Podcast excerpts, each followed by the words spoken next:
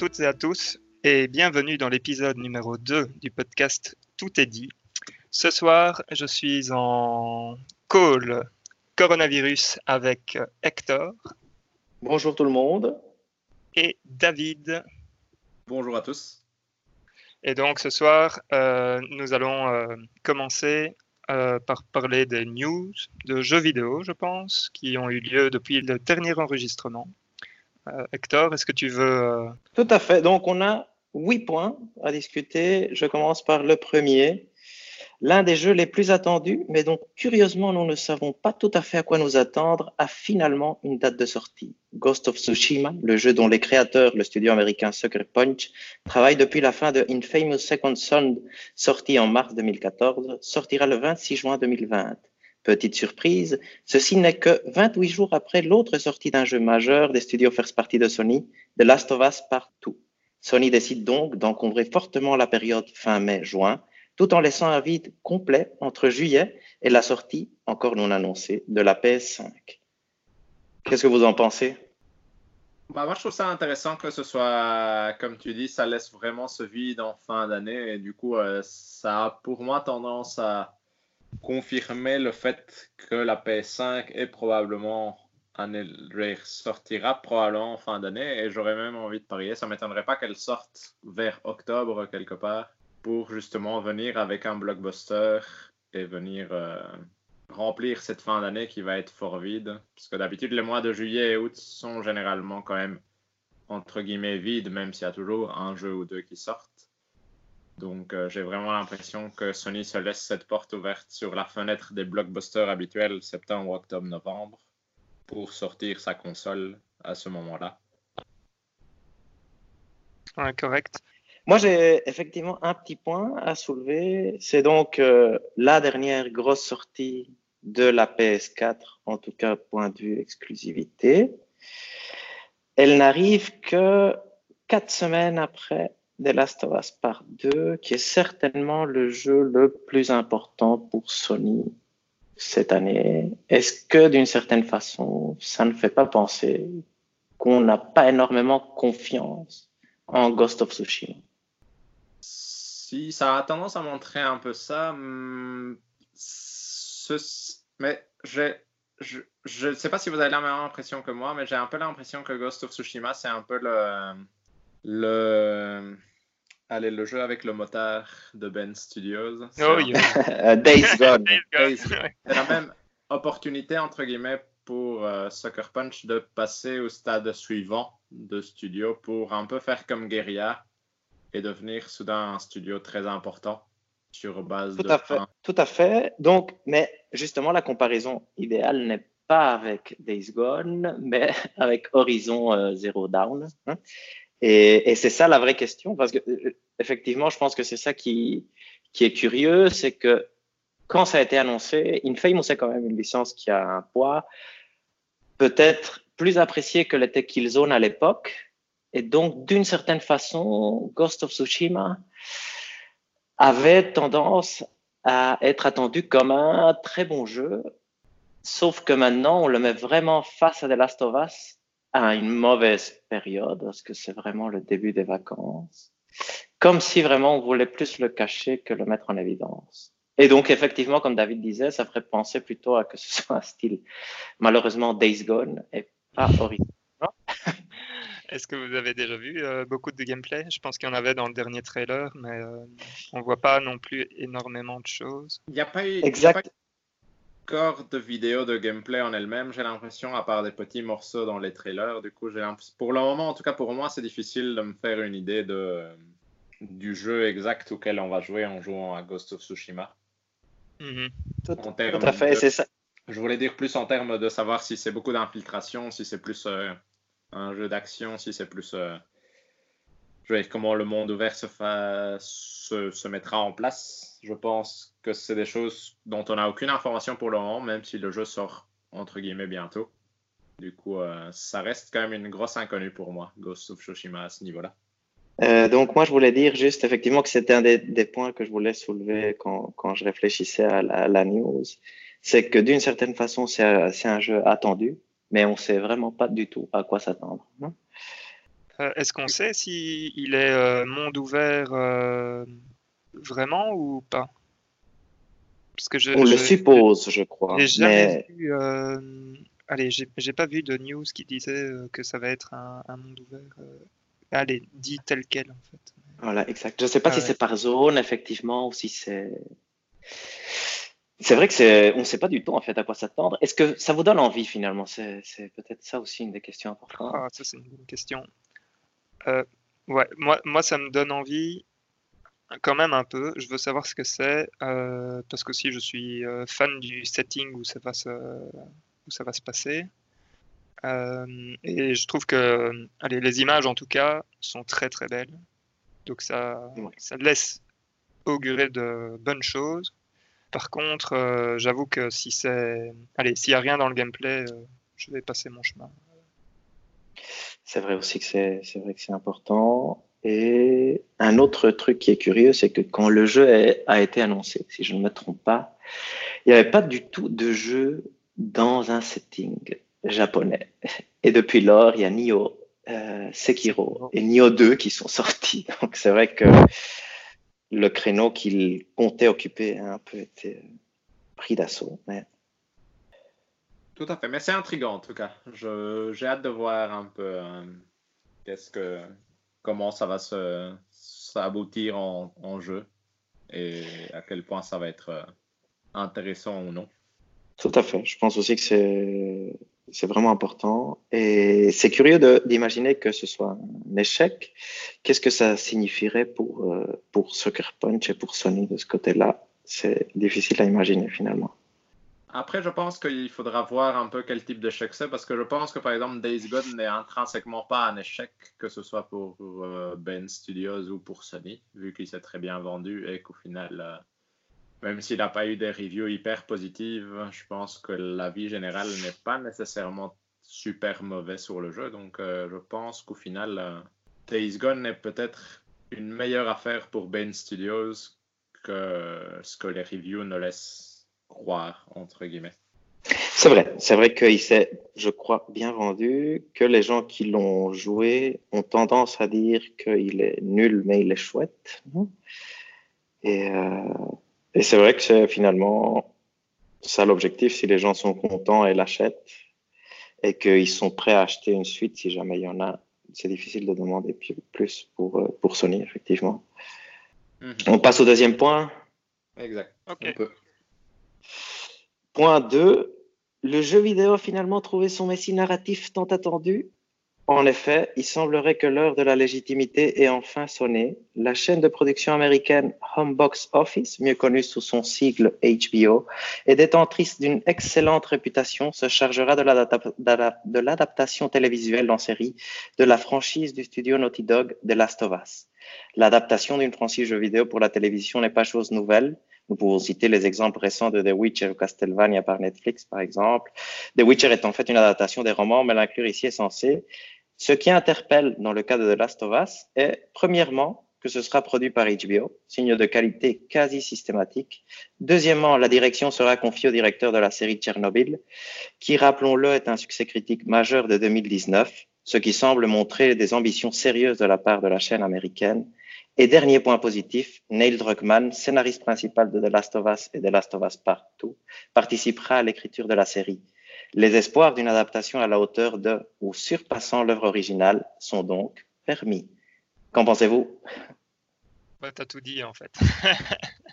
Vous C'est parfait. Je- je êtes d'accord, par exemple? Moi, j'ai- Moi, j'attends ça. bah, je avec vous laisse parler. impatience. Vas-y, vas-y, Valérian. Euh, pardon. euh, non, moi, moi, je- j'attends ça avec impatience. J'ai pas de- d'abonnement HBO ou quoi que ce soit, mais le jour où ça sort, je veux en avoir un et euh, je regarderai ça avec euh, assiduité. Oui, exactement. L'impression, ce que j'ai, c'est que c'est la première fois qu'un projet euh, euh, de- d'un média autre que le jeu vidéo, mais qui traite d'un jeu vidéo, me donne vraiment envie d'aller le voir. Autant The Witcher ou Castlevania, par exemple, j'étais très sceptique avant que ça ne sorte. Autant tout ce qui est film aussi qui a pu sortir autour du jeu vidéo, ça n'a jamais vraiment donné quelque chose de très intéressant. Autant ici, je suis vraiment intrigué et j'ai vraiment hâte de voir euh, ce que ça donnera. Donc ça c'est bien. Donc vous êtes intéressé, vous allez probablement le regarder. Une question que j'ai vue surgir dans d'autres podcasts que j'écoute, c'était souvent, il y avait une mini polémique sur le fait que les gens ne voulaient pas que la série suive l'histoire du premier jeu. Est-ce que vous, vous, quel est votre avis là-dessus?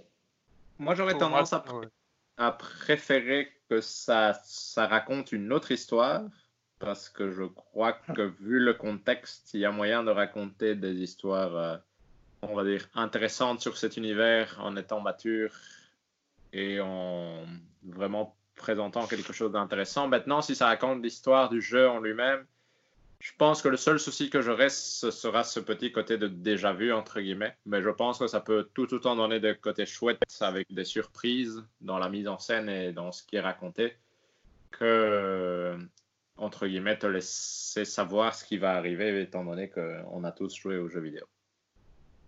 Moi, je, rejoins David là-dessus. Euh, tout ce que j'espère, c'est qu'ils vont pas euh, faire quelque chose comme euh, ils ont fait pour The Walking Dead, où ils ont pris, entre guillemets, les mêmes personnages, mais où les, événements sont un peu twistés, et donc ne, suivent pas la trame première de l'œuvre originale. C'est le, seul. Euh, après, je pense pas qu'ils vont le faire. Hein. Ça, serait un, très mauvais move. Enfin, selon moi, bien évidemment. Euh, je trouverais ça trop facile et, euh, trop dommage. oui, tout à fait. C'est vrai que The Walking Dead. Pardon. Ah ouais, exact. Non, mais tout à fait. Et The Walking Dead est un bon exemple en fait auquel j'avais pas pensé. C'est aussi un, l'adaptation d'un média vers un autre plus populaire qui a, qui a lancé le truc. Et c'est vrai que d'une certaine façon, quand on y pense, c'est un peu excitant. Si la série est d'un niveau, par exemple, Game of Thrones ou quelque chose comme ça, se dire qu'on a connu l'histoire euh, bien avant que, les, que tout le monde, entre guillemets, la, connaisse, ça fait, ça fait un peu rêver. Hein? Ouais. Mm-hmm. Et moi, je, je, crois, moi, je serais vraiment partant pour qu'il raconte la, la, même histoire parce que je trouve que c'est celle-là qui est géniale. Et que l'univers est chouette, mais l'histoire est fantastique, non? Et le début est exceptionnel. Le début est à, et, la fin est exceptionnelle. Et, la fin est exceptionnelle, exact, exact, exact. Ça ne veut pas dire que la fin justifie les moyens, mais presque. Euh, d'ailleurs, j'ai d'autres questions que j'avais notées pour si jamais. Euh, qui pour jouer les personnages principaux? Une idée euh, On a vu une news. Enfin non, pardon, c'est pas une news, mais que les internautes voudraient mettre Hugh Jackman dans le rôle de comment De Joël. Joël, ouais, exact. C'est ce que j'ai lu aussi. Et en fait, quelqu'un, je ne sais plus où j'ai entendu ça, parlait de Logan, le film. Et apparemment, Logan, le film ressemble beaucoup à The Last of Us. Mais j'ai pas vu le film, donc euh, je ne sais ah pas faire euh, d'affirmation là-dessus. David, je crois que tu l'as vu. Oui, exact. Et ça y ressemble. Moi, j'avoue que je pensais plus à étrangement au rôle de Hugh Jackman dans Prisoners, qui pourrait aussi se, mmh, rapprocher de, de, ce qu'il pourrait représenter en tant que Joël. Mais oui, en effet, je pense que Hugh Jackman pourrait être un bon candidat acteur pour ce type de rôle, en tout cas. Exact. Et qui, euh, les, gens parlaient peut-être de Macy Williams, c'est donc euh, Arya dans Game of Thrones pour, euh, pour Ellie, mais ça, je suis moins convaincu, sincèrement. Mm-hmm. Oui, moi aussi, ça, c'est quelque chose qui me. J'ai du mal à voir. La... ce personnage prendre vie dans cette actrice-là, pour le coup. Petit point que je rajoute, euh, la musique, je ne sais pas si vous avez vu, c'est de nouveau euh, Gustavo Santaolalla. Donc ça, c'est aussi euh, important et très très bien. Hein mhm. Mhm. Ouais, ça c'est bien. Et dernière question, est-ce que vous croyez que ça va être bien? Oui. Oui. Oui, moi aussi. Ça c'est bien. vous voulez passer au point 3 ouais. On peut. Donc, point 3. Einstein disait, ou pas, que le génie est 99% transpiration et 1% inspiration. Apparemment, cela se vérifie pour Naughty Dog, studio dont les jeux sont rarement moins qu'excellents. Un article de l'aussi excellent Jason Schreier de Kotaku dévoile les conditions difficiles auxquelles sont soumis les travailleurs du studio de Sony à la recherche de la perfection. Nombreux exemples sont donnés pour illustrer la forte charge de travail qui leur est imposée, souvent de façon implicite, et à quel point cette recherche de qualité à n'importe quel prix est en train de gangréner le studio. Similaire tout en gardant des différences notables. Ceci rappelle un article issu de Schreier sur les conditions qu'avaient dû être appliquées sur les travailleurs de Rockstar pour la création de Red Dead Redemption 2, le crunch étant un des nouveaux fléaux que combat la presse vidéoludique. Ce dernier exemple en date repose la question de art, perfection, ambition, conditions laborales. Sont-ils conciliables? Quel est votre avis là-dessus? C'est un peu compliqué, je, pense. Moi, je veux oui, vas-y, vas-y. Sur un point euh, que, tu, que tu mentionnes, euh, tu dis euh, le crunch. En fait, c'est pas que dans le, dans le média du jeu vidéo, parce qu'on retrouve ça quand même vraiment partout. Enfin, je veux dire, moi, au boulot, par exemple, je le vois aussi qu'il y a pas mal de crunch et que ça se généralise de plus en plus. Et donc, je pense que ça, c'est un, une très bonne remarque. Un point, allez, qui est, enfin, c'est un point problématique euh, pour, pour, tout le monde en fait. Je pense. Tout à fait. Ça, je suis tout à fait d'accord. C'est ici, je pense, là où le débat, mais vous allez me dire, David, tu as peut-être un avis euh, direct comme ça aussi? Parce que j'ai une petite question euh, après. Non, moi, c'est, c'est plus. je trouve ça dommage et c'est évident que c'est la preuve que le studio entre guillemets, ne fonctionne pas ou s'use tout seul parce qu'il y a énormément de cadres qui sont partis. Mais euh, c'est un problème qui est quand même grave, entre guillemets, et que je suis vraiment content d'avoir vu qu'il y ait des articles, notamment de Jason Schreier, pratiquement à chaque fois, qui mettent ça en avant pour essayer de changer ce fonctionnement-là qui, dans le jeu vidéo, est quand même à l'air omniprésent. quasi systématique, non? Oui, pardon. Oui, j'ai une question pour vous. Euh, est-ce que vous préférez, enfin, est-ce que vous préféreriez ne pas entendre parler de crunch, mais que tout soit euh, déplacé à plus tard et se dire, ok, aujourd'hui, pour faire un bon jeu, un très bon jeu, pardon, il faut 5 ans de développement et pas euh, 3 ou quelque chose comme ça. Moi, je pense que oui. Je, pense que je le préférerais. Par contre, je ne suis pas 100% sûr que si tu leur donnes 5 ans, ils vont quand même pas cruncher à la fin. Moi, c'est ma seule inquiétude. Et c'est là aussi le, point à, à débat. C'est je, je pense que ce qui. Et c'était intéressant de lire l'article de, de Kotaku là-dessus parce que on voit un peu cette ambition de la perfection qui, qui se rapproche un peu de la folie où parfois ils font, refont, défont et il y a des gens qui travaillent pour rien parce que quelqu'un a changé d'idée entre-temps mais ne l'a pas dit. Donc il y a un mélange d'inefficacité, d'obsession, que parfois on retrouve aussi au travail quand on a des, personnes qui dirigent, qui se disent ah ça doit être comme ça, tout le monde travaille pour que ce soit comme ça. Après d'un jour euh, d'un jour au lendemain, il se dit ah mais ça va être mieux si on le fait différemment et tout, tout le monde doit retravailler et suivre son son idée quand parfois la première idée était tout aussi bonne que la deuxième. Parfois la différence ne se voit pas. Moi j'ai lu dans l'article que par exemple quand on, pointait une lampe torche au visage d'Elie, elle euh, réagissait en, clignant des yeux et en s'éloignant. C'est quelque chose que moi, j'ai pas vu et qui ne m'a pas aidé à que The Last of Us soit meilleur, par exemple. Et donc, je me dis, s'ils ont dû passer, euh, je sais pas, 24 heures de travail euh, non-stop pour arriver là, on se demande, est-ce qu'on n'est pas en train de plutôt aller vers de, de la folie qui ressemble à de l'obsession, plus qu'à vraiment quelque chose où l'objectif est de livrer un projet qui soit vraiment, qui soit vraiment bon. Et perfection n'est pas vers, euh, non? Ouais. Euh, n'est pas toujours euh, le. Oui. Je veux, je rebondir sur ce que tu dis avec cette histoire d'obsession. ça me fait penser, dans Uncharted 4, il y a la scène du marché. Je sais pas si vous voyez, c'est celle où, où Nathan Drake s'enfuit et où à un moment il se retrouve attaché par un câble à la voiture de Sully euh, et, il est euh, mhm. comme ça en train d'essayer de se faire remarquer. Et bref, dans, dans cette scène du marché, euh, tous les objets, donc les pommes, etc., toutes ont leur propre physique et peuvent.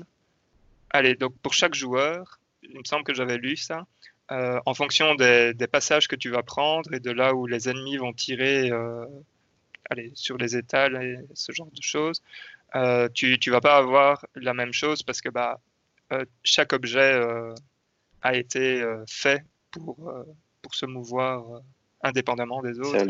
et tu te dis, c'est une scène qui dure, je sais pas, mais à grand max une minute ou deux où tu passes là-dedans et tu te dis, il y a un niveau de détail dans juste cette scène du marché. Où... Enfin, c'est fou, effectivement.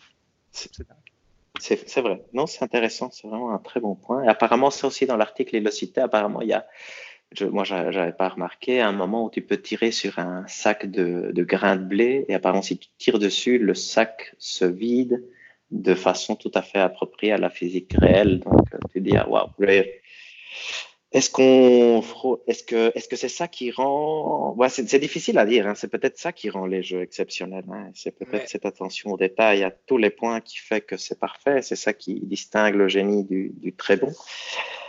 Moi, je ne Mais suis ça, vraiment d'accord avec ça dans le sens où j'ai l'impression que tu peux parler d'obsession quand tu parles d'une personne ou de quelques personnes, Maintenant, ici, c'est quand même une entreprise d'une centaine de personnes et le fait que tous se sentent obligés de devoir travailler. Je suis tout à fait d'accord. Euh, le jeu est parfois travailler des heures supplémentaires énormes pendant longtemps parce que j'ai parfois eu des périodes de crunch, entre guillemets, mais ça n'a jamais duré des mois et des mois. Alors qu'ici, ça a l'air de parfois durer des années entières.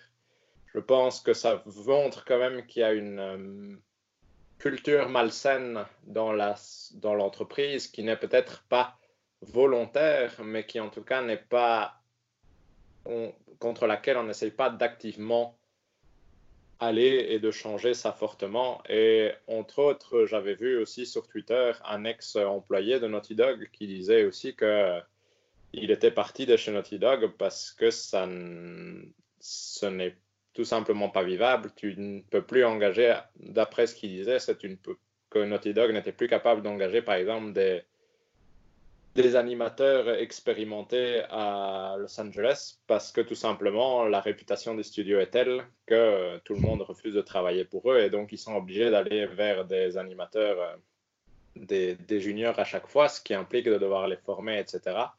Et cette, euh, cet ex-employé finissait son, sa série de tweets en disant que probablement avec un bon management, de Last of Us aurait été euh, shippé il y a bien un an tranquillement, sans nécessité de, devoir euh, sacrifier la vie de, tous les employés qui sont là-bas pour le moment. Donc je pense qu'à mon avis, il y a quand même un problème de culture de travail qui ne s'explique pas par un perfectionnisme quelconque, mais plus par une mauvaise gestion et une peut-être un perfectionnisme chez certaines personnes responsables du tout, mais qui ne sont pas capables de correctement mener à bien le bateau. Et, moi, effectivement. De surtravailler pour euh, atteindre euh, le résultat qu'ils espèrent atteindre.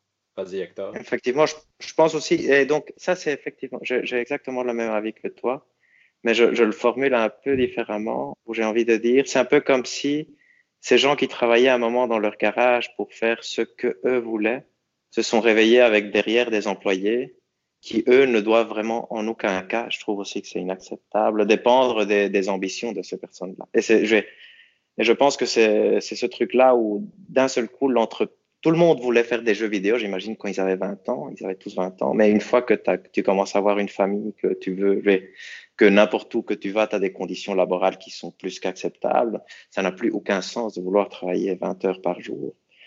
Et peu importe quel est le résultat qu'il y aura à la fin, surtout que c'est des, ça reste, c'est pas des œuvres d'art, ça reste des, c'est peut-être des œuvres d'art aussi, mais c'est surtout des produits qui doivent être vendus, dont le, ça, ça doit respecter des, des deadlines, ça doit respecter des trucs marketing, ça doit respecter des budgets, des choses comme ça. Donc, euh, je pense aussi, donc là, là, je suis tout à fait euh, d'accord avec vous. Je pense que le, le crunch, n'importe où finalement, est quelque chose qui ferait mieux effectivement de disparaître, qui peut parfois s'expliquer parce que je pense qu'on a tous vécu le fait de, euh, même pour moi, j'ai envie de finir ce que j'étais en train de travailler, je vais travailler jusque plus tard que ce que je devrais.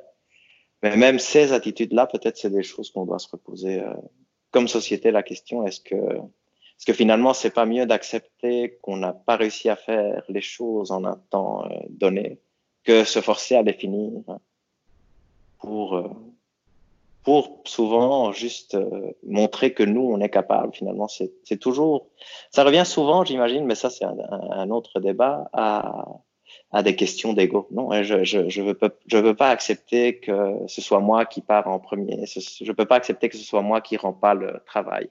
Je veux que mon travail soit bien. Je veux dire, non, c'est c'est plein de petits trucs comme ça qui. Ce qui, ce qu'il y a aussi, c'est que. a-. Non, vas-y Valérien, je t'en prie. Euh, ce, que, ce que je disais, c'est aussi, euh, allez, tu- parfois tu as, ce, tu as ces réactions, euh, donc c'est clairement pour ton ego, mais c'est aussi parce que les autres, entre guillemets, te disent que c'est bien de faire ça, en fait. Et, exact. Mais ça, c'est une vois- très bonne remarque. et, et alors, arrive un moment où tout le monde se sent forcé de le faire, et donc tout le monde le fait, et à partir du moment où tu as un groupe qui, qui fait une action, euh, même si toi, tu n'as pas envie de faire cette action, tu ne peux pas vraiment sortir du groupe parce que ton instinct de préservation va te dire, OK, donc là maintenant, je dois agir comme le groupe pour euh, faire partie du groupe, entre guillemets, pour que le groupe m'accepte. Exactement. Et, Exactement. euh, Et je pense que ça, c'est un excellent point, effectivement. Qui est, qui d'ailleurs plus correct que ce que moi je disais, effectivement. Je suis, je suis complètement d'accord. Ben, enfin, de toute façon, on est, tous- on est- je pense que tous les trois, on est Je pense qu'on est tous d'accord. Non, exact. Euh, exact. Euh, espérons, que, espérons que les conditions euh, euh, s'améliorent pour tout le monde. Apparemment, il y a toute une envie que les, les développeurs puissent se syndiquer et pour l'instant, c'est pas le cas euh, nulle part, je crois. Et donc, euh, ça, ça peut-être euh, pourrait aider. Je sais que Schreier et les gens du podcast de, de Kotaku sont plutôt, sont vraiment pour cette syndicalisation à un moment parce que ça éviterait effectivement l'abus, parce qu'effectivement, pour l'instant, je pense qu'il y a vraiment un abus. Mais on verra, on verra ce que ça donne. Ouais, Espérons que ça évolue positivement, en tout cas. Ouais. Je voulais rajouter un- juste encore un point. En plus, euh, allez, c'est une société américaine ici euh, dont on parle. Et euh, aux États-Unis, euh, la, hum, la culture du travail est, allez, est pas encore la même qu'en France euh, ou en Belgique, par exemple. Bon, même si euh, on est fort influencé par leur culture du travail, chez eux, c'est encore pire. Quoi. Donc, euh, Exact. Je pense aussi qu'on se, on se rend peut-être pas complètement compte, effectivement. de- Tout à fait. On passe au point suivant. mhm. Donc, euh, quatrième point. Résumons tout en une seule phrase. Mars 2020 est un mois Half-Life. La franchise dormant depuis bien longtemps, on doit remonter au 10 octobre 2017, David avait 16 ans à l'époque, et à la sortie de Half-Life épisode 2 pour retrouver la dernière sortie majeure liée à la saga. Donc la franchise se réveille et se réveille en forme. Non seulement au début du mois, un remake du premier Half-Life intitulé Black Mesa est lancé sur Steam et a pour l'instant 84 sur OpenCritic, sinon que, événement qui marquera une époque dans l'industrie, la série Half-Life produit un nouvel épisode. Half-Life Alyx sort pour les appareils de réalité virtuelle et se retrouve instantanément parmi les meilleurs jeux de l'année. Pour le moment, elle est à 92 sur OpenCritic. On parle d'un jeu qui définit un avant et un après pour la réalité virtuelle et donc probablement pour les jeux vidéo tout court. Cette sortie a permis aussi de revoir Gabe Newell, créateur de la série, cofondateur de Valve, initiateur de la plateforme Steam et génie reconnu. Dans une fascinante interview avec IGN, il nous rappelle à tous à quel point Valve regarde vers l'avenir, avenir que nous sommes, nous, les non-initiés, si on comprend les propos de Newell, incapables d'imaginer. Est-ce que, qu'est-ce que vous, moi, la sortie de Half-Life Alix m'a fait comprendre à quel point j'avais un trou immense dans ma culture en n'ayant jamais joué à aucun Half-Life. Quelle a été votre sensation quand vous avez vu que euh, dire, le, le Alix était à ce point euh, formidable? Euh, ça m'a plutôt donné envie de justement essayer de jouer à Black Mesa pour euh, jouer à Half-Life 1 et puis ensuite euh, surtout euh, pouvoir m'attaquer à Half-Life 2 qui, si je comprends, est vraiment l'épisode euh, qui fait l'unanimité parmi tout le monde comme étant un des meilleurs jeux de tous les temps. Donc, euh, et évidemment, Half-Life Alyx donne extrêmement envie aussi, mais il y a le l'accès à La barrière. ouais. voilà, qui ne me permettra probablement pas de l'essayer avant, avant un, un bon moment, je pense. Euh, pour ma part, euh, je dois dire que Half-Life Alyx m'a vraiment donné envie euh, de me mettre à la, à la VR. C'est, je pense, un point euh, qui, qui me manque euh, en termes de culture. Et ici, c'est vraiment. ouais. J'avais déjà.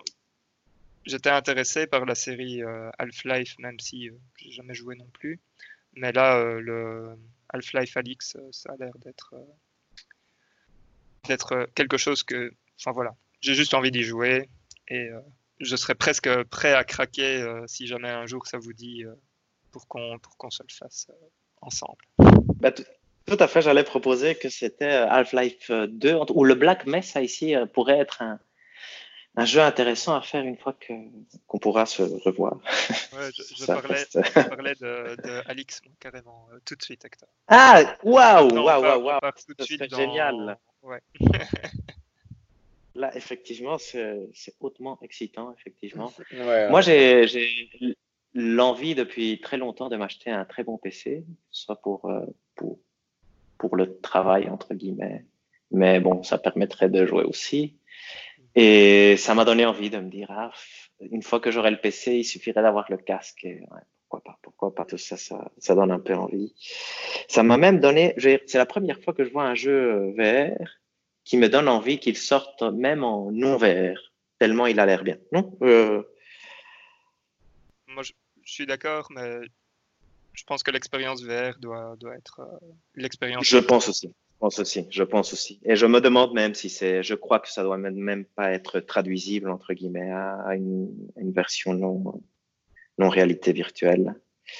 Sinon, petit point intéressant, ça c'est pour la culture de tout le monde. Je recommande vraiment l'interview avec euh, avec IGN euh, Gabe Newell, qui a vraiment été un vrai génie, travaillait chez Microsoft avant de fonder Valve, travaille sur euh, tout ce qui est euh, connexion avec le cerveau, technologie et, cerveau. Et il parle qu'ils sont en train d'analyser tout ce qui est la possibilité de créer des inputs dans le cerveau pour créer des images et des choses comme ça. Et là, il mentionnait, ça vous avez probablement vu, il a dit que, que Matrix était un film qui avait pas tout très bien compris, mais qu'on est très très proche de ce qu'est euh, Matrix, mais que nous, on se rend effectivement pas encore compte. Et il dit d'ailleurs, c'est intéressant dans son, dans son interview, il dit les, les entreprises qui font de, l'entertainment et qui sont pas en train de travailler là-dessus vont très vite se rendre compte qu'elles sont très très en retard. Mais donc, euh, donc ça, a l'air d'être un peu un, un, fou. Et qu'il il disait aussi, ça c'était intéressant, Half-Life est là pour résoudre des problèmes. Et donc, euh, c'était une des raisons aussi pour laquelle ils n'avaient pas encore sorti Half-Life 3, c'est parce qu'ils n'avaient pas eu le problème à résoudre qui allait faire euh, sortir le jeu, justifier le jeu entre guillemets. Ici, j'imagine que le problème qu'ils résolvent, c'est tout ce qui est réalité virtuelle. Et apparemment, effectivement, ça a très très bien marcher. Donc c'est vraiment euh, fascinant et ça parce que ça fait longtemps que Valve ne fait rien entre guillemets, non? Et, et, ici ils reviennent dans le devant de la scène et ça m'a donné envie de, voir aussi euh, plus de choses sur Half-Life. J'ai commencé à regarder le, le documentaire de NoClip qui a sur le sujet où il va pas vraiment chez Valve, mais il discute avec différents développeurs qui ont été influencés par la série.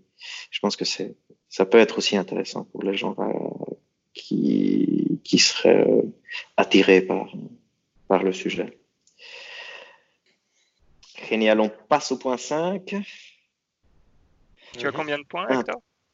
Moi, j'ai 8 points. Vous voulez que j'aille plus vite, peut-être? Non, pas du tout. Euh, c'était juste pour me faire une idée. Cool. Ok, génial. Point 5.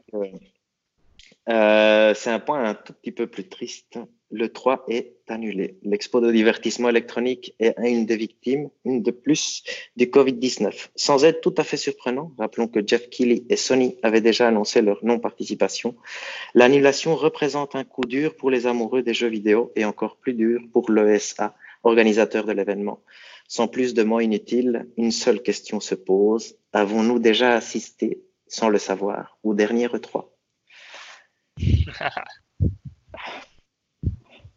Est-ce que vous croyez qu'il y aura plus de 3 plus jamais? Compliqué. J'avoue que donc euh, Nintendo n'y participe plus depuis euh, déjà quelques années. Sony euh, a commencé à ne plus y participer depuis L'année passée, ils y étaient déjà encore, Sony, ou pas? Non, Sony, c'est l'année passée, c'est la première année où ils. Oui, ils n'étaient pas là, hein. correct. Ouais. Ouais. Je, en fait, je ne sais pas, par exemple, pour les constructeurs, à quel point tu justifies d'aller là-bas encore aujourd'hui? Et je pense qu'il faut faire quand même une petite différence dans le sens où dire que Nintendo n'y participe pas, c'est faux. dans le sens où ils ont leur stand et justement ça permet aux gens de tester les jeux. Je pense que, honnêtement, je pense qu'il y aura un E3 l'année prochaine. Je pense que ce sera beaucoup moins intéressant pour nous entre guillemets, dans le sens où ils avaient l'air vraiment de s'orienter plus sur tout ce qui est influenceur et ce genre de personnes-là cette année. Je pense que la plupart des entreprises, que ce soit Sony, Nintendo ou même Microsoft, vont plutôt s'orienter vers des vidéos mises en ligne par eux. Probablement toujours autour de cette période-ci pour garder une espèce d'attraction d'un point focal, on va dire, sur le jeu vidéo. Maintenant, je pense que le 3 en lui-même va probablement avoir encore une ou deux années avant de dramatiquement changer et de perdre de son intérêt pour nous ou de disparaître tout simplement. Tout à fait. J'avais une petite question. Est-ce que vous êtes triste, par exemple? Moi, il y a deux ans, ça m'aurait dévasté qu'il n'y ait plus de 3. Mais maintenant, je m'en fous un peu. Mais vous, quel est, quel est votre avis? Comme toi, Hector. Oui, je pense que, que autant j'aime bien les conférences euh, E3, autant je pense que des vidéos bien faites peuvent tout aussi, bien fonctionner et que je pense que Nintendo a été suffisamment intelligent pour le faire plus tôt, entre guillemets, et que, à mon avis, on va vraiment s'orienter vers ça et ça peut être tout aussi chouette d'avoir une bonne grosse vidéo ou quelques vidéos marquantes pendant l'année de chaque constructeur que d'avoir un seul moment où euh, on attend des nouvelles et puis le reste où c'est un silence bien plus important, on va dire. Tout à fait. Petite dernière question, nostalgie entre guillemets. Avez-vous des souvenirs de, de l'E3 qui, qui, vous a marqué? Oh, Il y a des conférences quand même marquantes, euh, que ce soit celle de Sony en 2016 ou euh, même ces deux dernières années où il y a quand même énormément de jeux, énormément de surprises. Je dirais que c'est plus cette impatience de regarder la conférence et de ne pas savoir ce qui allait euh, être annoncé qui est qui était probablement le seul moment de l'année, on va dire, où il y avait vraiment ce sentiment-là sur plusieurs jours, cette envie de découvrir, qui va peut-être me manquer, mais tout dépend du format que ça va adopter, même cette année-ci. S'il y a une vidéo par jour euh, de chaque constructeur, je pense que ça pourrait garder le même type de sentiment, mais j'attends vraiment de voir comment ça va se structurer pour le coup. Euh, pour ma part, moi, le moment euh, qui, qui, à mon avis, restera gravé euh, dans mon cerveau, c'est l'annonce du prix de la PS4 par, par Sony. c'est vrai que cette journée-là était pas mal. Je pense que c'est enfin, ce moment-là. Et ouais, effectivement, comme David disait, c'est plus l'anticipation se dire ok qu'est-ce qui va être annoncé, qu'est-ce que qu'est-ce qu'il y a de nouveau qu'on va voir, euh, etc. Qui euh, qui pour moi faisait le charme de l'événement en fait. C'était un peu comme notre Coupe du Monde, non? D'une certaine façon. C'était un peu cette excitation qui n'a pas beaucoup de sens, mais qui est ultra agréable. Hmm. Ouais, c'est vraiment ce type de sentiment-là. Génial. On passe au point suivant. Mm Prêt? Sixième point, le monde des rumeurs tremble. La plus horrifique des collines semble, sans encore faire trop de bruit, refaire surface. La propriété intellectuelle Silent Hill, créée comme réponse de Konami au Resident Evil de Capcom, refait parler d'elle depuis bien longtemps. Des rumeurs de plus en plus vivaces mentionnent plusieurs projets, souvent deux, qui viseraient un renouveau de la série. Ces rumeurs, curieuses en soi, rajoutent un twist des plus inattendus. L'enfant prodigue de Konami serait de retour Hideo Kojima lui-même signerait un des projets. Malheureusement, quand tout semblait converger vers des bonnes nouvelles, le porte-parole de Konami aux États-Unis a démenti les rumeurs. Simple désinformation pour mieux préparer l'annonce ou faut-il vraiment abandonner tout espoir? Vous avez vu qu'ils ont euh, démenti les rumeurs. Ouais, j'ai vu ça. Ça, c'est vraiment Ouais. triste, je trouve. Bah, en même temps, ils n'avaient pas Et- le choix. J'ai l'impression que tu pouvais difficilement espérer une autre réponse de la part de. Tout à fait. Et mon seul espoir, c'est que ce soit, euh, comme c'est l'américain qui. Désolé d'avoir coupé, hein, David, pardon. Euh, de- que ce soit l'américain, peut-être qu'il y ait des trucs derrière au Japon qui sont encore en train d'être mis au point avant de communiquer avec Konami Monde, essentiellement. Oui, en effet, moi, je, je- je- disons que je- ça, ça a presque l'air trop beau pour être vrai, entre guillemets, dans le sens où ce serait un chouette retour et si c'est vraiment Kojima qui est aux manettes, ce serait vraiment, ça pourrait vraiment être sympathique après ce qu'il avait fait sur Silent Hills. Après, j'ai l'impression qu'il y a beaucoup de rumeurs qui courent autour de ça, parce qu'il y a aussi une rumeur qui traîne sur le fait que Sony essaierait de racheter Metal Gear, la licence Metal Gear et Castlevania en même temps.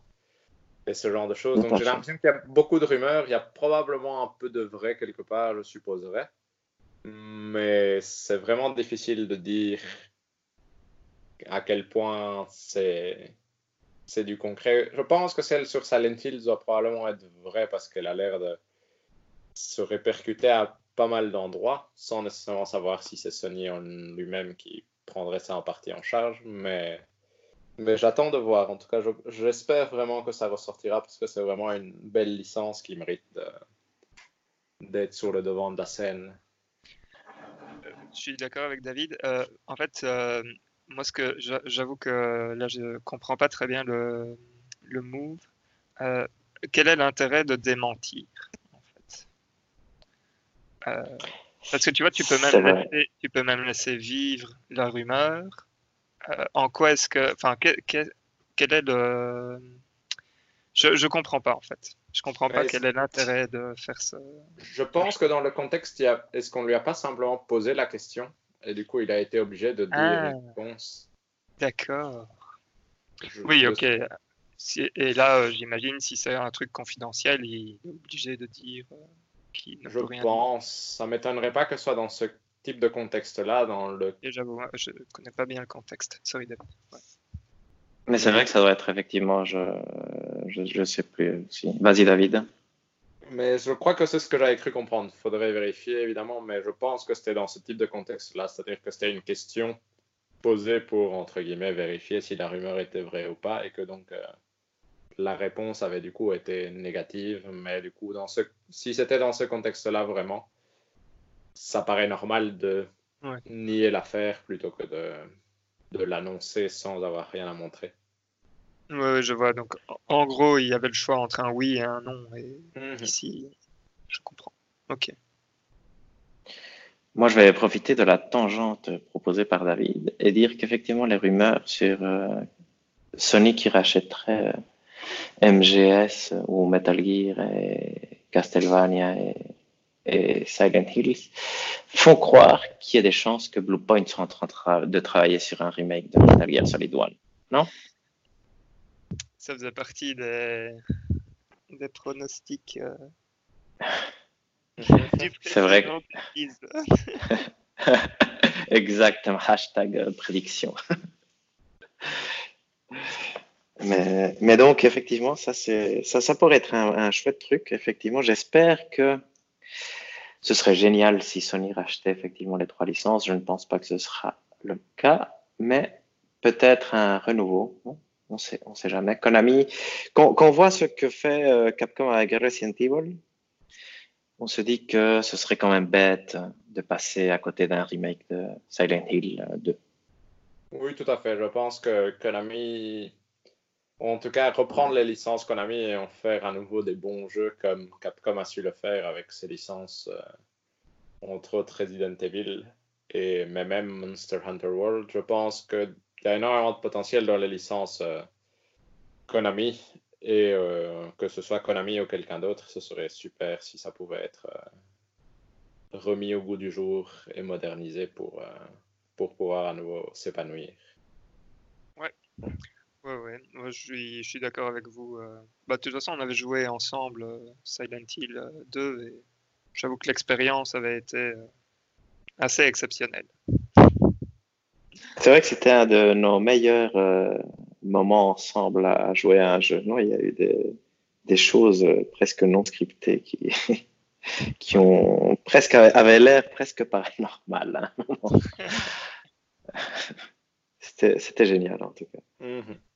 Vous vous souvenez quand on n'a pas trouvé la map? Pendant longtemps et on a fait toute une section sans la map. Oui. Euh, tout à fait. C'était moi qui avait la manette. Ça n'était pas. C'était. Et vous vous souvenez de Pyramid Head Oui, c'est vrai. Là, avec. Alors qu'il était je pense que, que j'avais battu le boss, mais non, il m'a poignardé dans le dos. Exact. ah, c'est vrai. C'est vrai qu'on a, on a eu beaucoup de chance, effectivement, pendant ces, ces séances de jeu. Il y a eu des moments épiques. On passe au point suivant. Mm-hmm. Donc, euh, septième point, Epic Games se lance dans la publication de jeux de studios externes à la société. Elle ne le fait pas de n'importe quelle façon. Elle annonce un partenariat avec trois studios de renom. Le studio finlandais Remedy Entertainment, créateur de Control, Max Payne et Alan Wake. Le studio danois Playdead, auteur de Inside et Limbo, jeux qui ont redéfini la scène indépendante et ont marqué de leur empreinte l'industrie. Et Gen Design, le studio de Fumito Ueda, qui, rappelons-le, est un des premiers à rapprocher fortement art et jeux vidéo avec Ico et Shadow of the Colossus. Difficile donc de faire mieux.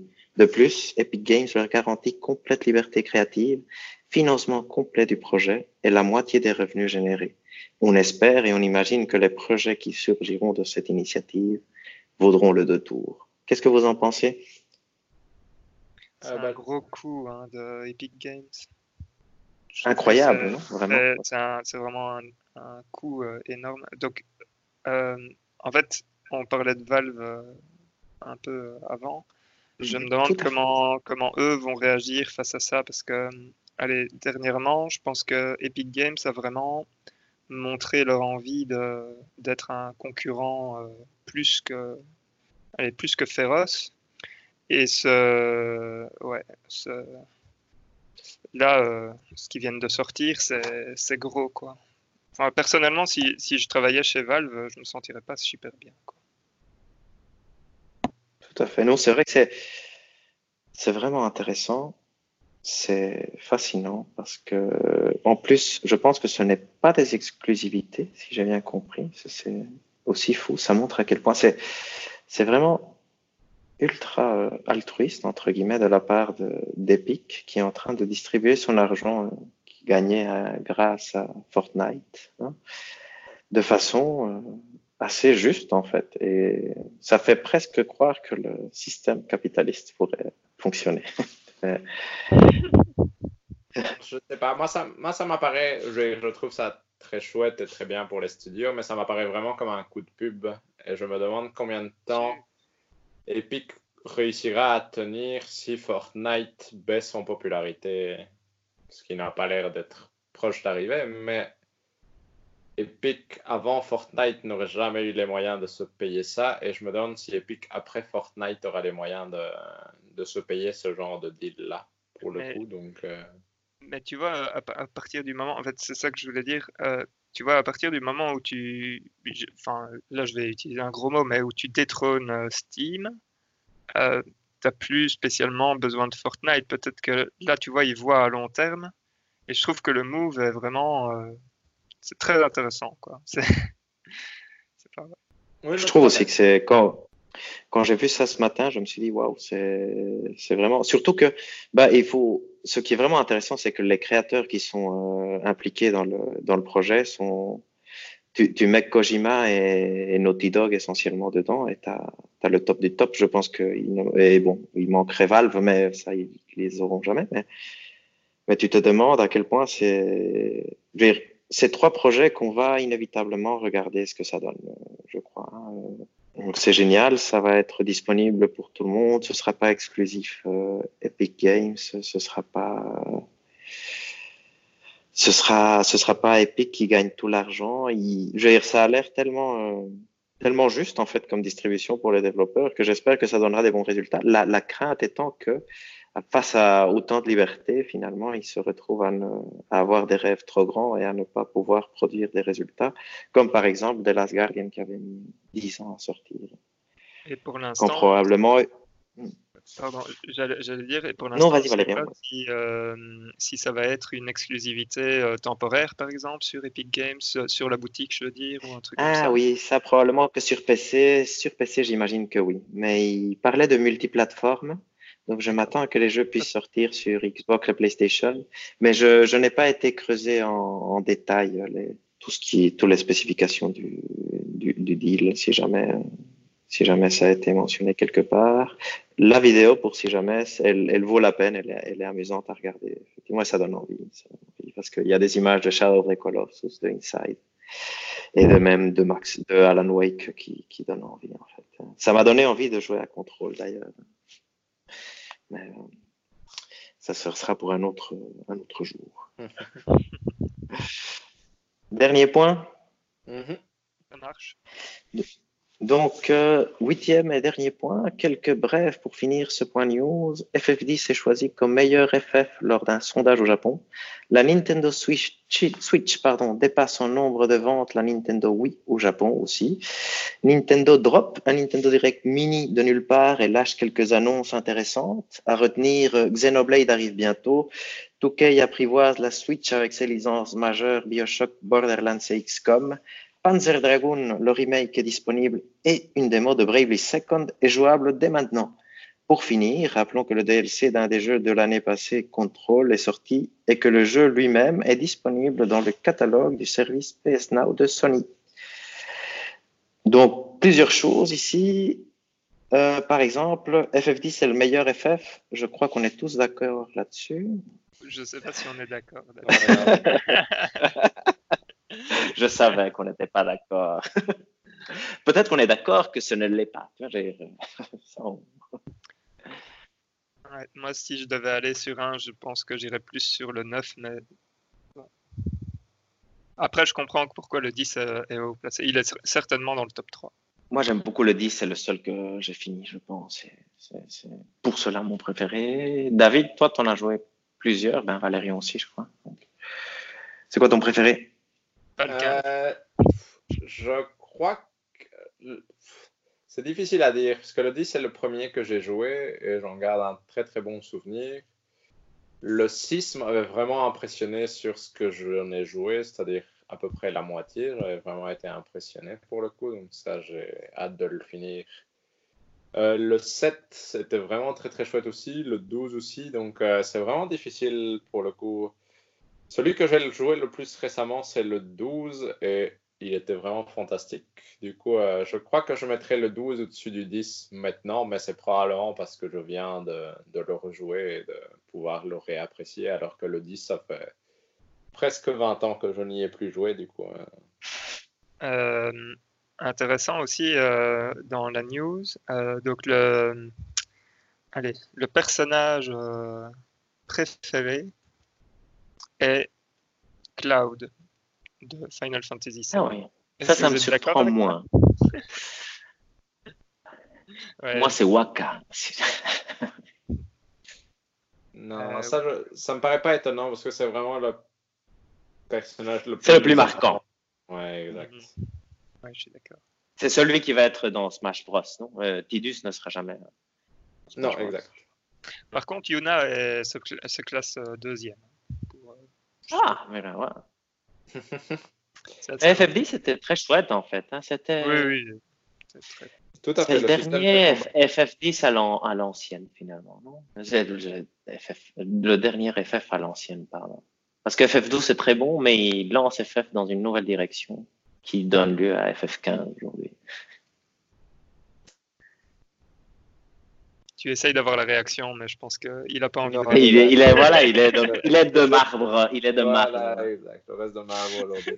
mais sinon, concernant le petit point news que tu viens de faire, au niveau de la Switch et du, du mini direct qu'on a eu, il y a quand même eu des chouettes annonces comme euh, la démo disponible de Bravely Second, qui pour le coup. Vous y avez joué Pas téléchargé. Encore, pas. Ouais, téléchargé. téléchargé mais la, je trouvais que la bande-annonce était très chouette et que c'est Oui. un jeu qui a des environnements magnifiques par moment et très moches par moment. Du coup, j'ai hâte de voir ce que ça va donner dans la, dans la démo.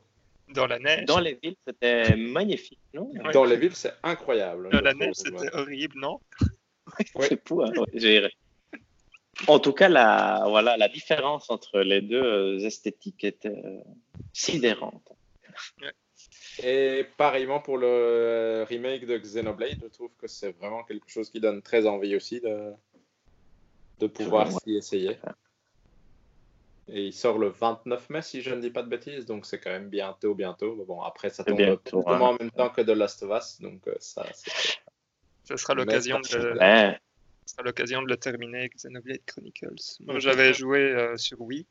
J'étais arrivé super loin. Euh, je saurais pas dire, mais quasi à 80%, mais j'avais jamais fini. Ah, mais voilà. Donc ça, ça va être un chouette truc. En plus, ils ont rajouté, si j'ai bien compris, Un un, chapitre. euh, un- un chapitre à la fin, effectivement. exact un épilogue. Donc, euh, Nice. Et sinon, euh, quelque chose qui vous donne envie dans les sorties de 2K Pas spécialement, parce Switch. que les Bioshock que j'ai joué au premier à Infinite, donc je ne pense pas y rejouer. Et les Borderlands, c'est vraiment pas quelque chose qui me tente plus que ça. Et XCOM 2 est un jeu que j'ai, mais que je n'ai pas joué depuis que je l'ai. Et que j'ai toujours envie de jouer, mais je pense pas que je le rach- racheterai sur Switch particulièrement pour y jouer. Non, moi, comme, comme David. Pas, pas vraiment euh, intéressé par les jeux. Moi, Borderlands et XCOM, je me suis dit, dans le train, pourquoi pas? Mais à, à voir, quand ce sera en solde. Vous y aviez joué à Panzer Dragoon par hasard? Parce que moi, c'est un jeu que, que je ne connais pas en fait. Juste de nom. Non, pas du tout. euh, Non, pas du mais tout ça me, donne, euh, ça me donne un peu envie, je dois dire. Ah, intéressant. Il est disponible maintenant, hein, Valérie. Oui, je sais, je sais. Euh, il y a le backlog encore qu'il faut descendre. Profitez du, vrai, coronavirus pour. C'est vrai, c'est vrai, c'est vrai. Il faut profiter bien, les gars. hein. Profitez bien, ça, il faut vraiment. Ok. Il y a encore des autres points, Hector? Euh, non, c'était c'est- ça, c'était le dernier point news. Donc, euh, donc voilà. Donc, voilà. Je pense qu'on est, on, On peut passer à la suite si tu as quelque chose. Voilà. C'est le point next gen. Euh, donc en gros, là, on va un peu parler de nos attentes pour la next gen. Et c'est d'abord David qui va un peu euh, nous faire un petit résumé de, de ce qu'on sait. Voilà, donc on a eu droit aux spécifications des deux consoles, ou en tout cas aux chiffres pour le coup. Donc euh, je vais essayer de résumer quelques points, on va dire, importants, mais qui pourraient résumer euh, les différences entre les deux consoles. Donc euh, d'un côté, on a la Xbox Series X, de l'autre, on a la PlayStation 5, et toutes les deux ont un CPU 8 cœurs qui fonctionne à des fréquences différentes, mais euh, assez proches. Elles ont des GPU AMD où là on commence à voir une différence plus importante, c'est-à-dire que dans la console de Xbox, on a un GPU avec euh, 52 cœurs, ouais, 52 CU et qui fonctionne à 1,82 GHz. Et si on calcule la puissance théorique que cela donne, cela donne 12 teraflops. Alors que du côté de la PlayStation 5, on a plutôt quelque chose avec 36 CU à 2,23 GHz, ce qui donne 10,28 teraflops. Donc, de ce côté-là, on pourrait voir un avantage pour la Xbox en termes de puissance brute.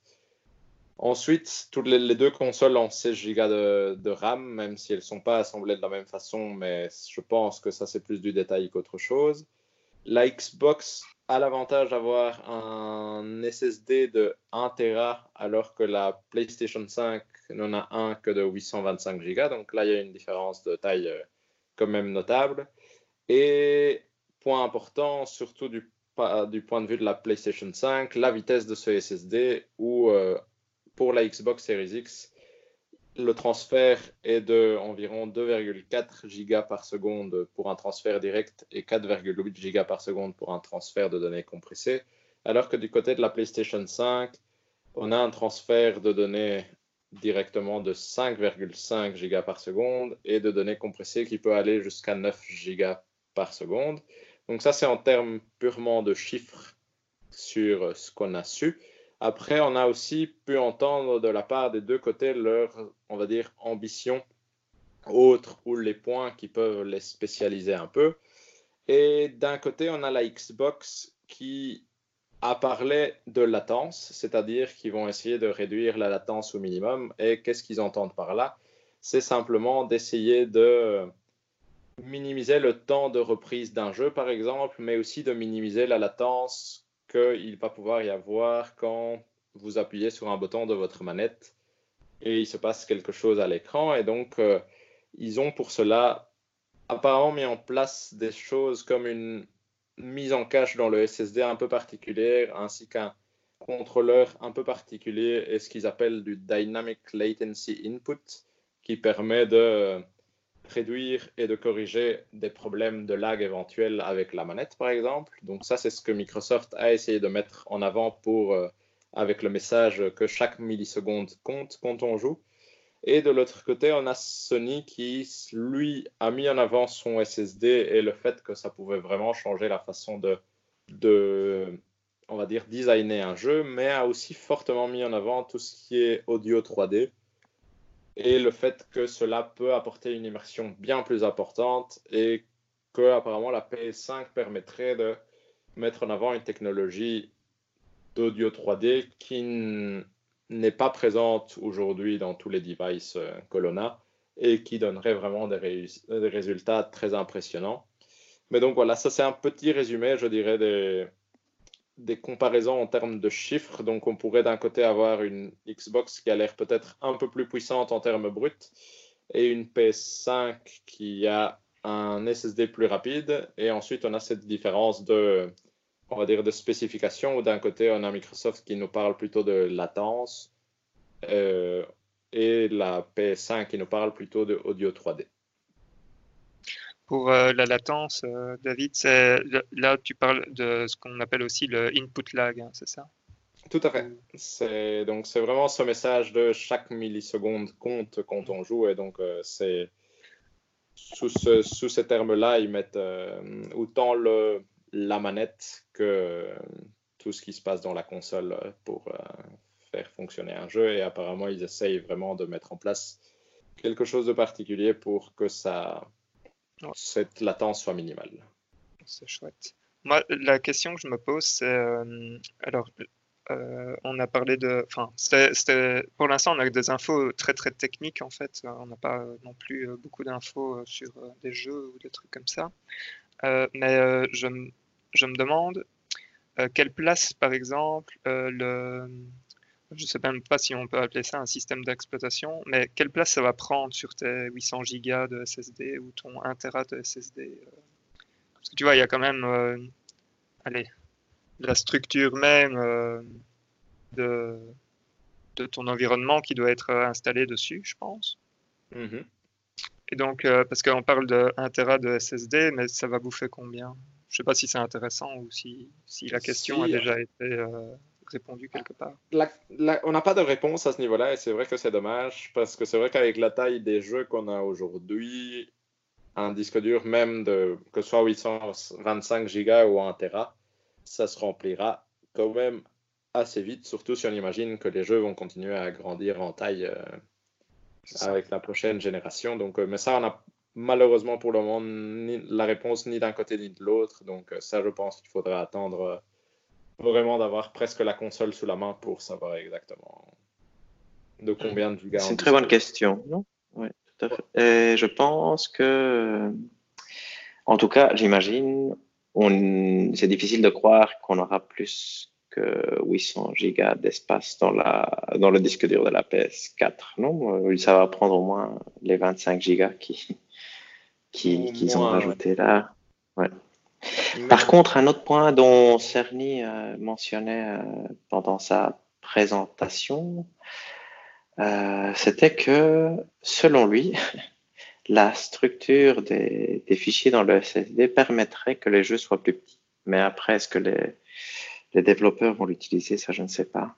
C'était quelque chose lié à la construction des, données dans, dans le disque qui à chaque fois maintenant il devait recréer un fichier et beaucoup créer beaucoup de noms.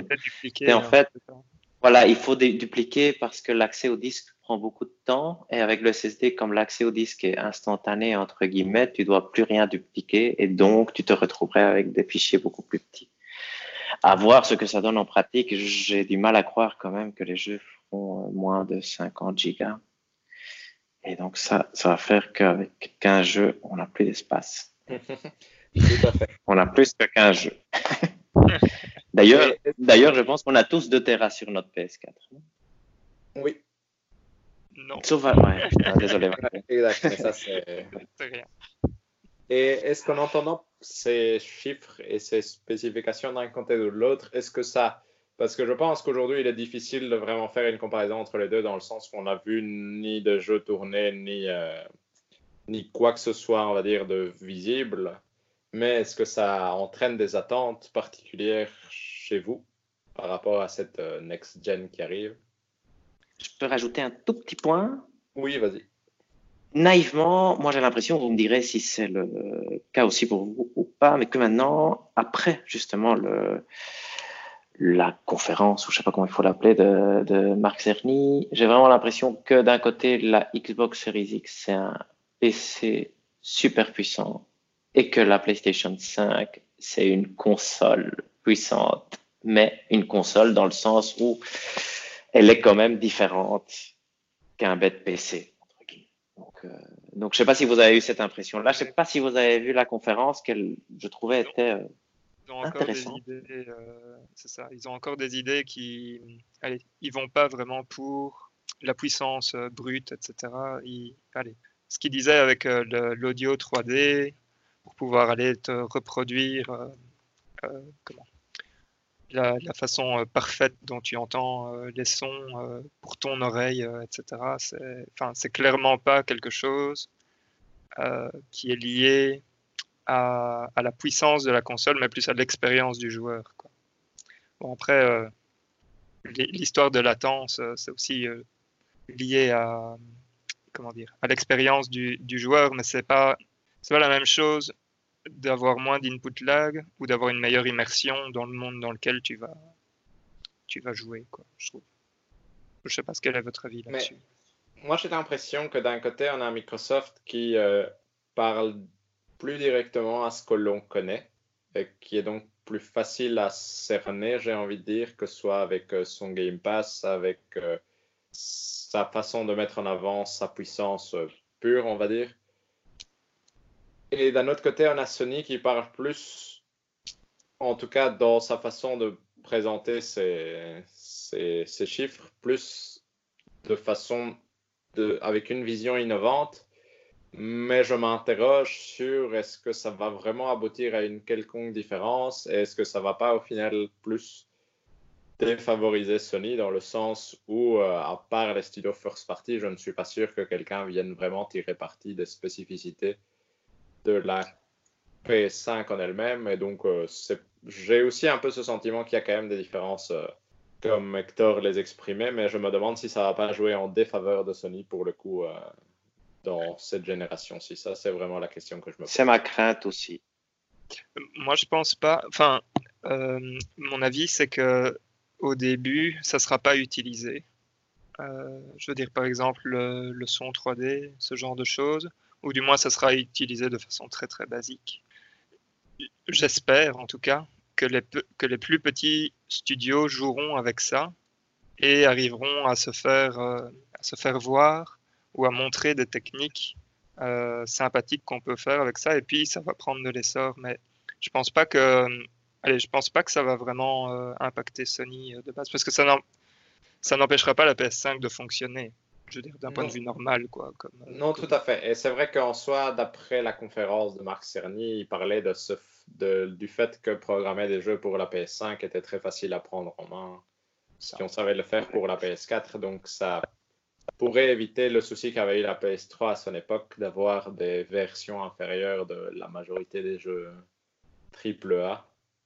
Et donc, mm. c'est vrai qu'au final, ça pourrait ne pas, ne pas influencer grand-chose et laisser les jeux comme, euh, comme juge de paix, comme d'habitude. C'est-à-dire, euh, la console qui a la meilleure et... jeu se vendra le mieux, mais ça reste une question. Et le prix, n'oublions pas. Tout à fait. Et, Je voulais dire ça. Euh, j'allais dire peut-être que ce genre de choses vont faire monter le prix de la console aussi. C'est vrai. C'est nos craintes. Difficile à estimer le, prix pour l'instant hein, des consoles.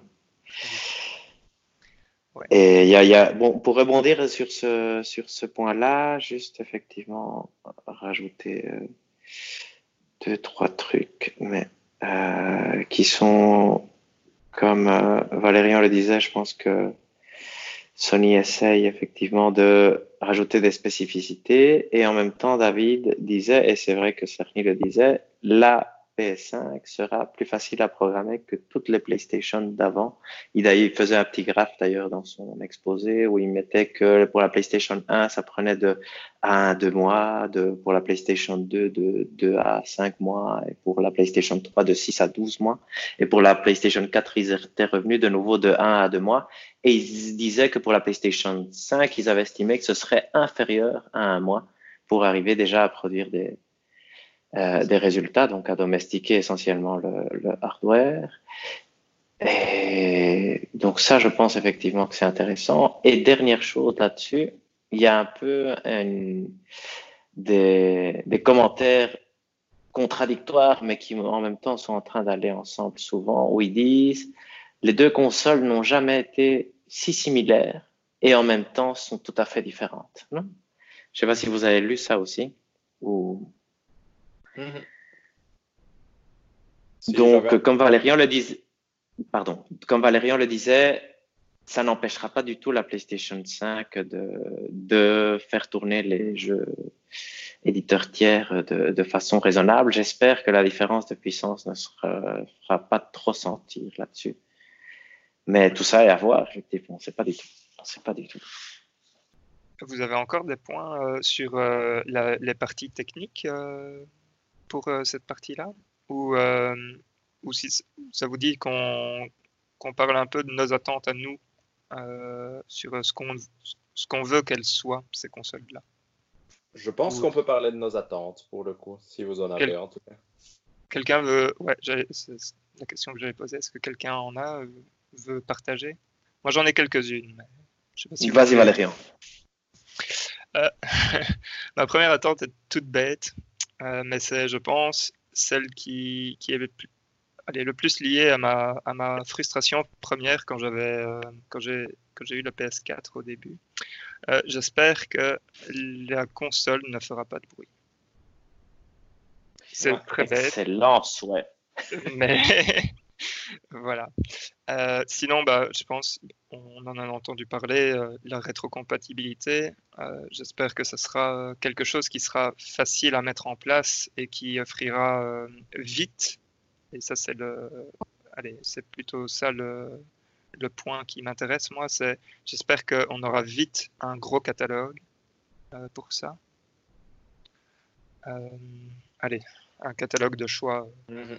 euh, tout ce qui est... Tout à fait, non, exact. Et là, je te rejoins très fort, Valérian. J'ai d'ailleurs profité pour mentionner, j'ai pas des, des, souhaits spécifiques, mais moi, presque la PS5, je la vois comme euh, une PS4. Euh, je, je, je, serais déjà content si c'était si c'était déjà juste une PS4 plus rapide où tous mes jeux, tournent dans ma bibliothèque que j'ai acheté en ligne fonctionnent et que c'est une machine qui ne fait pas de bruit et qui a pas de temps de chargement et que je peux ouvrir 4 à 5 jeux. Ça, c'est peut-être le seul souhait que je rajoute par rapport à ce que tu avais donné avant. Moi, le, truc de pouvoir euh, switcher entre jeux comme euh, Xbox l'a montré dans son, dans une de, de ses, euh, dans ses pubs est quelque chose qui me tente beaucoup pourquoi? Parce que souvent je me dis ah je suis en train de jouer à Assassin's Creed mais je voudrais quand même tester le jeu que je viens de télécharger et j'ai pas toujours beaucoup beaucoup de temps pour jouer donc pouvoir profiter de chaque chaque seconde est vraiment vraiment important. Et donc ça pour pour moi le, SSD est vraiment quelque chose qui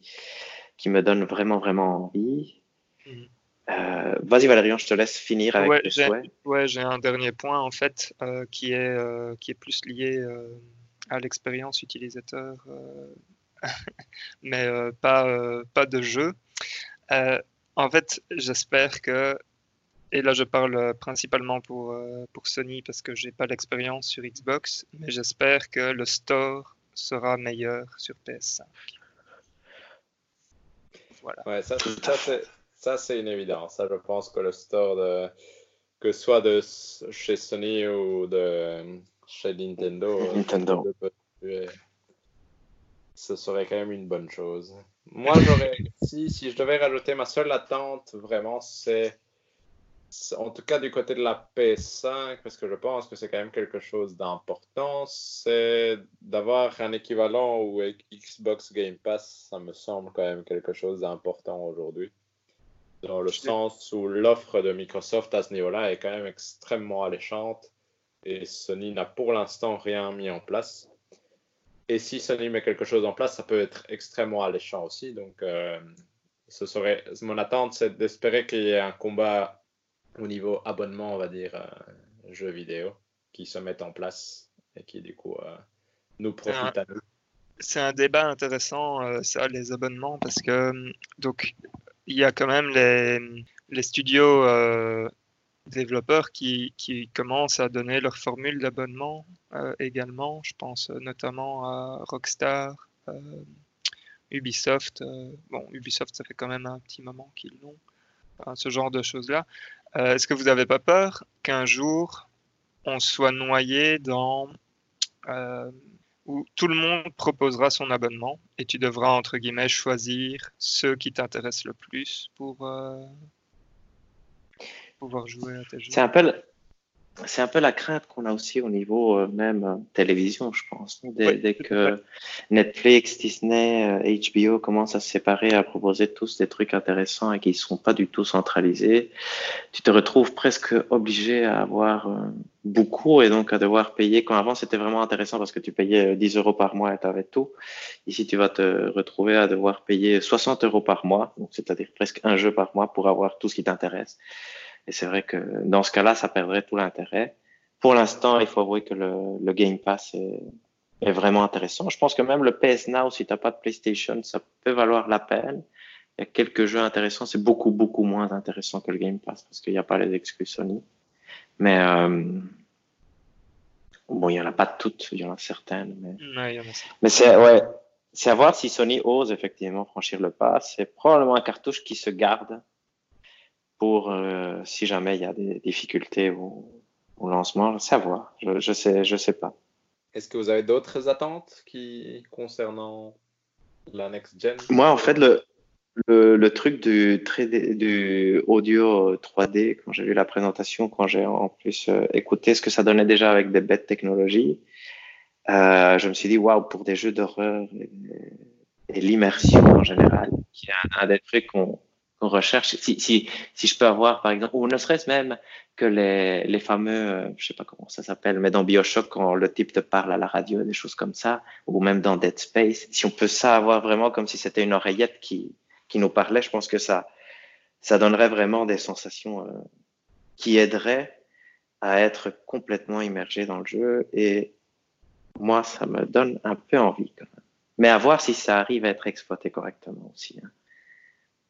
Ouais, je suis d'accord avec toi. Moi, j'ai aussi peur que ce soit plus un gimmick que, que vraiment quelque chose de marquant, mais j'aimerais aussi que ça puisse fonctionner. Parce que c'est vrai que pour le moment, en tout cas, tout ce qui est audio dans les jeux vidéo, j'ai l'impression que tout ce qui est spatialisation, en tout cas dans les jeux vidéo, est souvent assez basique, en tout cas dans, dans les jeux actuels. Et du coup, c'est vrai que ça pourrait vraiment apporter un plus si c'est exploité, mais je je ne suis pas certain que ça sera exploité par tous, ou en tout cas rapidement.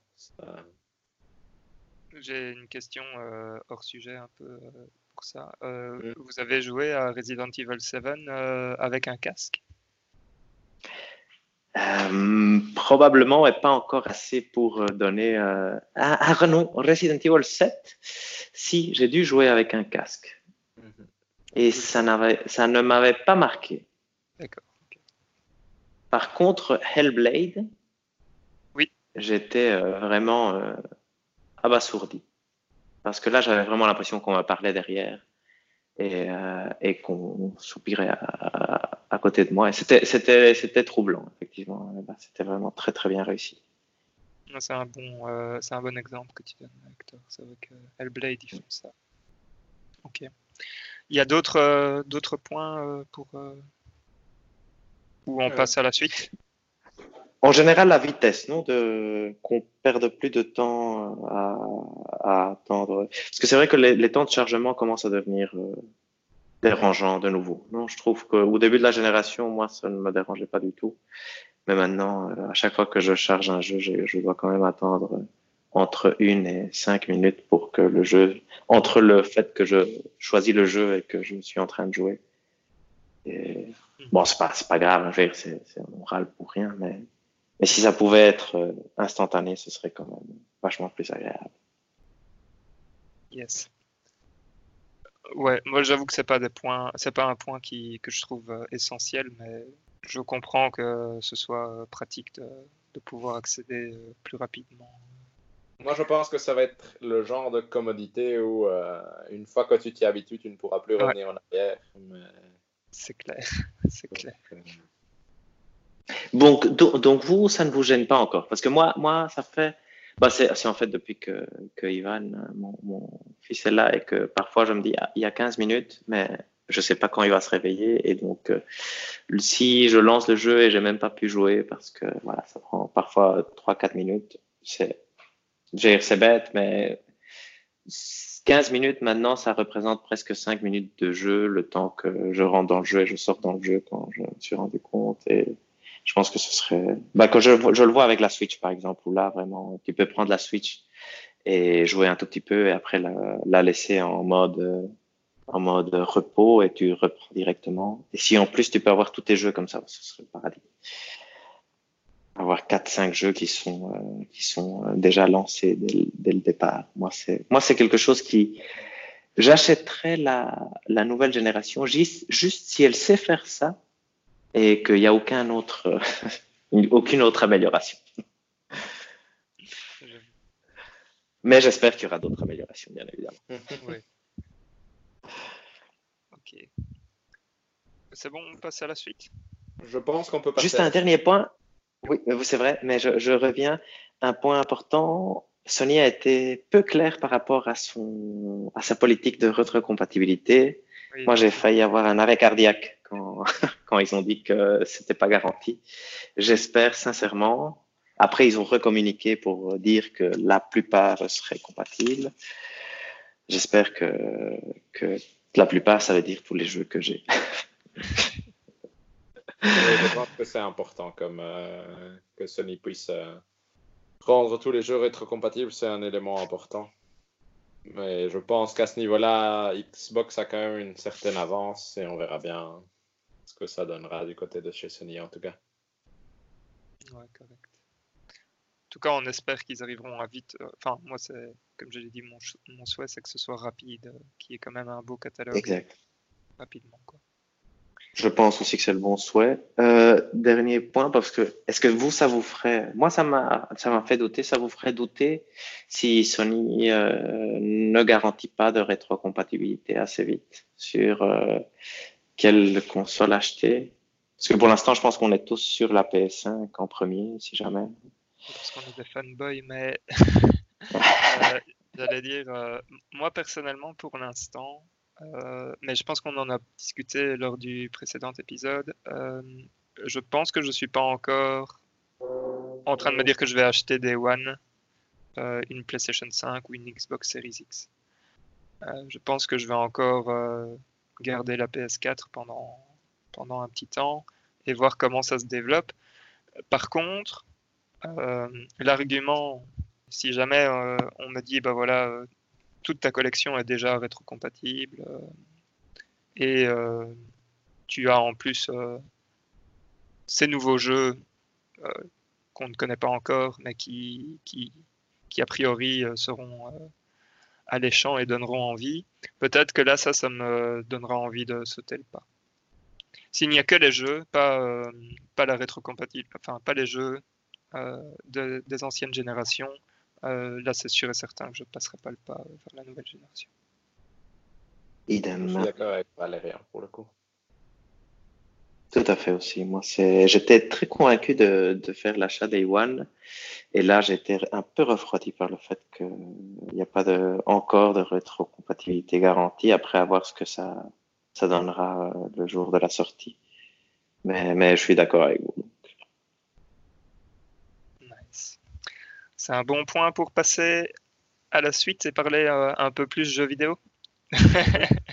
Tout à fait. jeux vidéo euh, précis cette fois-ci. Donc, pour, pour cet épisode, on a tous joué à Super Metroid. Super Metroid, qui est donc un jeu de Nintendo sorti sur, que je dise pas de bêtises, Super NES Oui. Correct. Ouais, ok. En, quoi, en, dans les années 90 94 quelque... ouais, 94. 94, moi j'irais comme ça au pif. sur mon copion, ouais.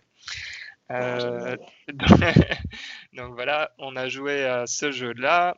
Euh, bah, je propose qu'on donne notre avis euh, sur, le, sur le jeu. Qui veut commencer Où est-ce que vous êtes arrivé euh, dans, dans le jeu? Moi, je pense être plus ou moins aux trois quarts du jeu. J'ai pas eu l'occasion de le finir tout à fait parce que je me suis perdu en cours de route. Mais du coup, je pense avoir quand même eu un bon aperçu de, de l'ensemble du jeu, même s'il manque cette dernière partie.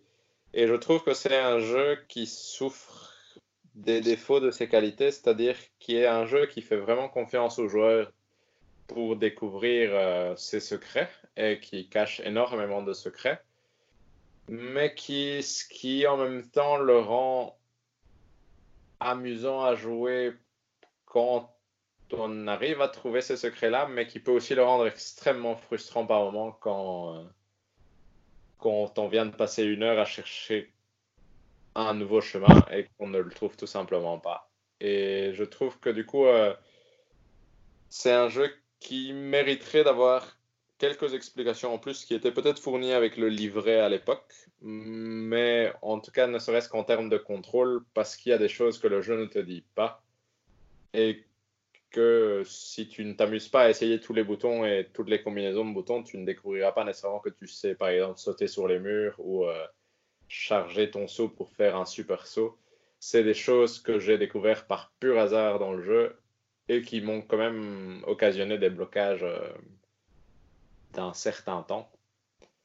Donc, euh, je trouve que c'est autant un jeu très intelligent, mais qui souffre du coup des défauts euh, de, de la façon dont il est mis en place. Je ne sais pas ce que vous en pensez. Pour les points que tu mentionnes, David, en fait, les deux, euh, comment? Le saut et. Comment dire? Le super saut et le saut sur les murs, là. Euh, je pense que ça, c'est délibéré, que, que ce soit pas mis. À mon avis, ça, c'était même pas dans la notice.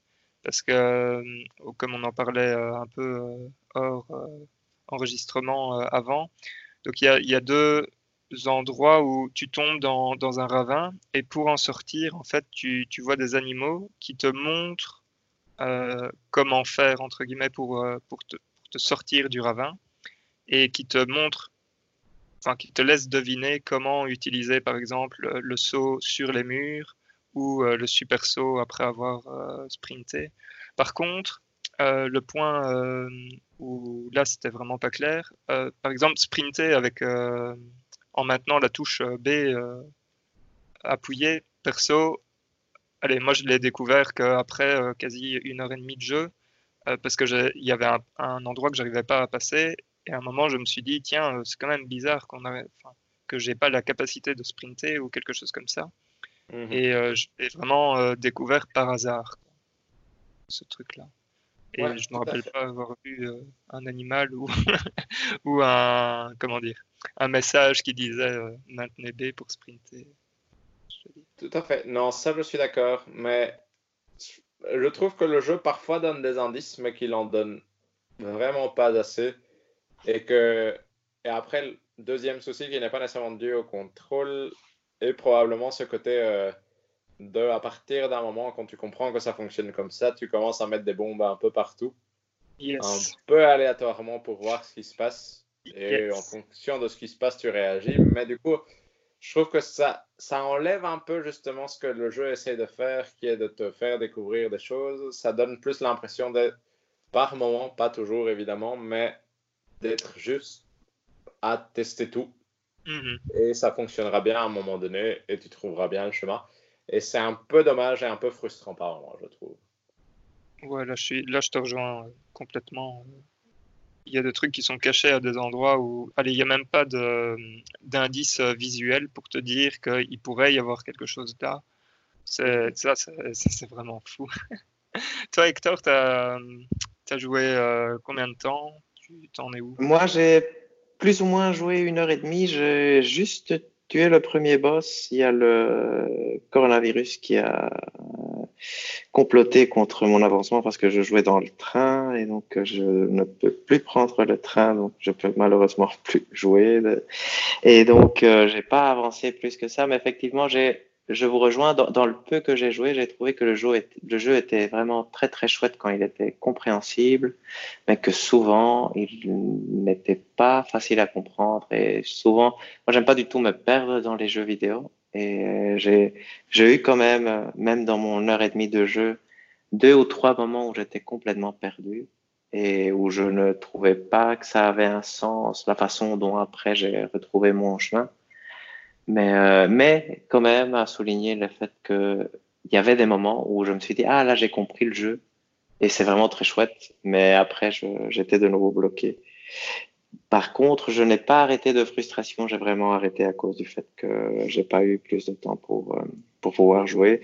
J'aurais J'aimerais bien faire l'analogie avec euh, Link's Awakening que j'ai joué il y, a, pas si longtemps et où j'avais retrouvé les mêmes frustrations où il y avait des choses qui n'étaient pas expliquées et la seule façon de s'en sortir c'était de tout tenter. Hmm. Et je trouve que c'est quelque chose qui n'est plus de mon âge. euh, ouais, que tu, tu fais cette, euh, cette analogie-là. Moi j'avais pensé à Dark Souls, euh, bien évidemment.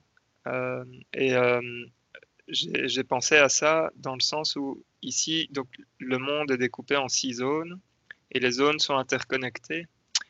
Euh, et tu voyages, tu passes de l'une à, l'autre et tu dois revenir parfois dans des zones, etc. Et c'est très difficile, je trouve. en fait, autant dans, dans Dark Souls, j'ai pas eu trop de problèmes, par exemple, pour me faire une map tu vois, une map mentale, une carte mentale de, de l'environnement. Euh, bon, bien évidemment, euh, tu l'as pas euh, parfaitement à part d'y jouer, à part si tu joues vraiment longtemps. Mais ici, dans Super Metroid, ouf, allez, je sais pas si c'est à cause du fait que ce soit en, 2D ou quoi, mais il y avait des moments où je me disais, mince, là maintenant je suis dans cette salle-là, mais je ne sais plus comment je dois retourner dans la zone précédente, qu'est-ce que je dois suivre comme chemin, etc. Je sais pas si vous avez eu ce genre de, oui, j'ai eu un peu le même sentiment et je pense que ça joue aussi dans ce côté euh, sentiment d'être totalement perdu. Mhm. dans, le dans le sens où parfois tu as l'impression d'être perdu dans des endroits dans lesquels tu es déjà passé. Et, et dont tu gères. Comme tu dis, Valérian, parfois tu te retrouves dans des salles où tu es sûr d'être déjà passé, mais tu ne sais plus exactement ce que tu avais fait dedans. Et du coup, euh, je suis d'accord avec toi que ça donne c'était difficile de se faire une map mentale de ce qui se passait.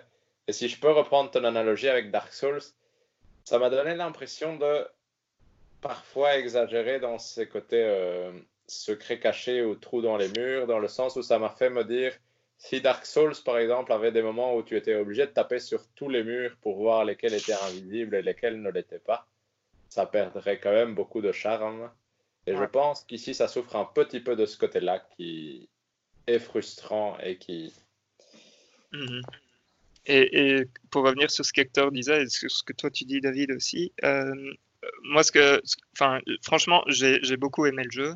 Euh, je trouve qu'il, enfin, pour euh, l'époque, c'est vraiment incroyable. Et, par exemple, quand tu as des secrets où tu as justement ces, ces, indices visuels et où tu te dis, ah, tiens, là, le sol n'est pas exactement de la même, comment? De la même texture ou ah tiens il y a un truc qui pointe vers, euh, vers ça ou euh, euh, ah tiens c'est bizarre il, y a cette statue qui, qui ressemble à ça qui a l'air de, de, vouloir me dire de faire quelque chose de spécifique. Quand, quand tu as ce truc là souvent tu, tu, le fais ça fonctionne et là par contre la récompense est directe et, là, franchement, ça, marche super bien. Mais effectivement, euh, les, endroits euh, où il n'y a aucun indice ni rien, c'est vraiment absurde. Mais bon, c'est comme tu disais, euh, peut-être David, avant, c'était pour agrandir la, durée de vie du, Mhm. du jeu. Mais sin- sinon, un point positif, très positif que je donnerais au jeu, c'est le côté power-up, donc euh, Ah, amélioration que tu trouves vraiment bien fait. Et je trouve que tu sens vraiment ta montée, en puissance au fur et à mesure du jeu et l'augmentation de tes capacités. J'ai l'impression que plus encore que je ne l'ai jamais senti dans tous les Metroidvania qui sont sortis euh, depuis, que ce soit Hollow Knight ou, euh, ou Ori ou ce genre de choses. J'ai vraiment eu dans ce jeu l'impression de débloquer des choses qui changeaient euh, profondément non seulement la façon dont je joue, mais aussi la puissance que j'avais de Mhm. façon visuelle et, euh, et factuelle dans ce que je pouvais faire. Et je trouvais que c'était vraiment très très bien amené pour le coup. Complètement d'accord. Euh, Ça, ça me fait penser au, au jeu qu'on a testé euh, tous ensemble le mois passé. Exactement. Journey to the Savage Planet où, euh, où je pense qu'on a dit que effectivement les upgrades ne servaient absolument à rien euh, et étaient vraiment euh, nuls. Ici, c'est vraiment tout le contraire. Je te rejoins à 100% là-dessus. Et Toi, sinon, je- tu as réussi? Oh, pardon. Non, vas-y, vas-y. Je pense que je sais pas si Hector a un avis là-dessus aussi. Euh, ouais, je sais pas si tu as débloqué euh, déjà des capacités euh, en plus, toi, Hector. Euh, juste, euh, je pense que faire la boule et envoyer des missiles, et j'ai eu le, Ah. le, comment ça s'appelle, le soute pour aller dans le, dans le Dans feu, mais, mais à part ça, rien, rien d'autre. Mais effectivement, je pense que on voyait que la construction était. Je, trouve que avec des petites euh, améliorations de qualité de vie en fait, euh, qui sont devenues maintenant des évidences, le jeu serait incroyable. Dire, euh, Ouais, pouvoir C'est- téléporter entre les save rooms ou un truc comme ça. euh, ça, ça oui, serait- exact. Ou juste rajouter quelques indices et enlever quelques trucs où tu te dis là c'est caché parce que ça doit être caché parce qu'à l'époque on cachait tout. Quand maintenant on le cacherait de façon un peu plus subtile, de façon que ça semble caché mais ça ne le soit pas en fait. Ouais. David, tu voulais dire? Sorry. Euh, que je trouvais sinon que euh, en termes de, de combat contre les ennemis et tout ça, c'était quand même euh, intéressant dans le sens où je trouvais qu'il y avait des ennemis. Je veux dire, il y avait quand même du challenge, C'est génial, ouais. non Je- seulement au niveau des, du côté perdu, mais aussi au niveau des ennemis et de la façon de les gérer. Et du coup, ça, je trouvais ça très agréable aussi pour le coup. Ouais, je te- ouais, là, je suis, je suis 100% d'accord euh, de nouveau avec toi. Euh, c'est un point que j'avais noté. Je trouve les ennemis sont, sont top. Et alors, euh, je vous, enfin, toi principalement, David, je te conseille d'aller euh, jusqu'au bout parce qu'il y a un moment où tu vas tomber dans une salle avec deux ennemis qui sont, enfin, franchement, j'ai, je, je pense que ça faisait longtemps que je n'avais plus autant ri euh, en me disant la vache, qu'est-ce que c'est que ce délire Les gardes du, de- du dernier boss, c'est absolument génial. tu vas voir, c'est top. Mais du coup, euh, non, franchement, je trouvais les. En tout cas, jusqu'à présent, je trouvais les boss ou les ennemis en général, les salles assez sympathiques à, à, à jouer. Parce que ça, ça, ça arrive assez bien à osciller entre des moments plus calmes, des moments quand même beaucoup plus challenging. J'avoue que j'ai quand même pas mal profité de la fonction de retour en arrière de, de l'émulateur Super Nintendo de la Switch. Parce Il y a qu'il y a un- des- une fonction retour en arrière? Je le savais pas non plus. si tu appuies longtemps sur L2, R2, Ah mon dieu. tu peux revenir en arrière. C'est excessivement pratique. Moi, je vais avoir bien profité de ça parce qu'il y a pas mal de moments où j'étais genre au bord de la mort et du coup, euh, je, je pouvais continuer à avancer à force de, Ah, c'est de parfaire mes mouvements. euh. Moi, je vais être honnête, j'ai utilisé euh, la sauvegarde via euh, justement L2, R2. Tu ouvres un menu là et tu peux sauvegarder euh, à n'importe quel moment. Et celui-là, je l'ai utilisé quelques fois quand je me disais, ouh, là, ça, ça va être un boss ou un truc comme ça. Ouais, ça Ouais, moi j'ai- j'utilisais ça tout le temps, c'était ma sauvegarde principale. Pareil. Mais du coup, si vous appuyez longtemps sur L2, R2, sachez que vous avez un retour en arrière euh, Très bon qui est quand point, même euh. très sympathique. Franchement, il est quand même suffisamment long pour euh, ne jamais vous bloquer. Petite remarque d'ailleurs, pardon, pardon, pardon, pardon, mais euh, petite remarque, c'est, je trouvais l'émulateur euh, Super Nintendo de la Switch excellent. non? Ouais, pour le coup, euh, en tout cas, moi, j'ai pas eu de problème, ça marche très bien. Ouais, pareil. J'ai trouvé ça très très bien. Et, je- et ça, ça me permet de, de donner mon point en fait, Hector. Euh, moi, j'ai juste eu un problème, c'est avec l'ergonomie euh, des boutons. Euh, donc, il faut appuyer donc sur la Switch, euh, il faut appuyer sur le bouton moins pour euh, changer Les de missiles. missile, le super missile, etc. ou de capacité. Et ça, enfin, pour passer, pour les passer en revue, c'était trop loin des boutons d'action de type saut, tirer. Et du coup, euh, là, euh, j'avoue que j'ai galéré euh, pendant bien 3 ou 4 heures avant de, de trouver un peu mon rythme avec ce bouton-là. Je sais pas si vous, vous avez eu ce problème-là ou pas, mais D'ailleurs, pour tuer le premier, oui, Ouais. pardon. Non, vas-y, Hector, vas-y.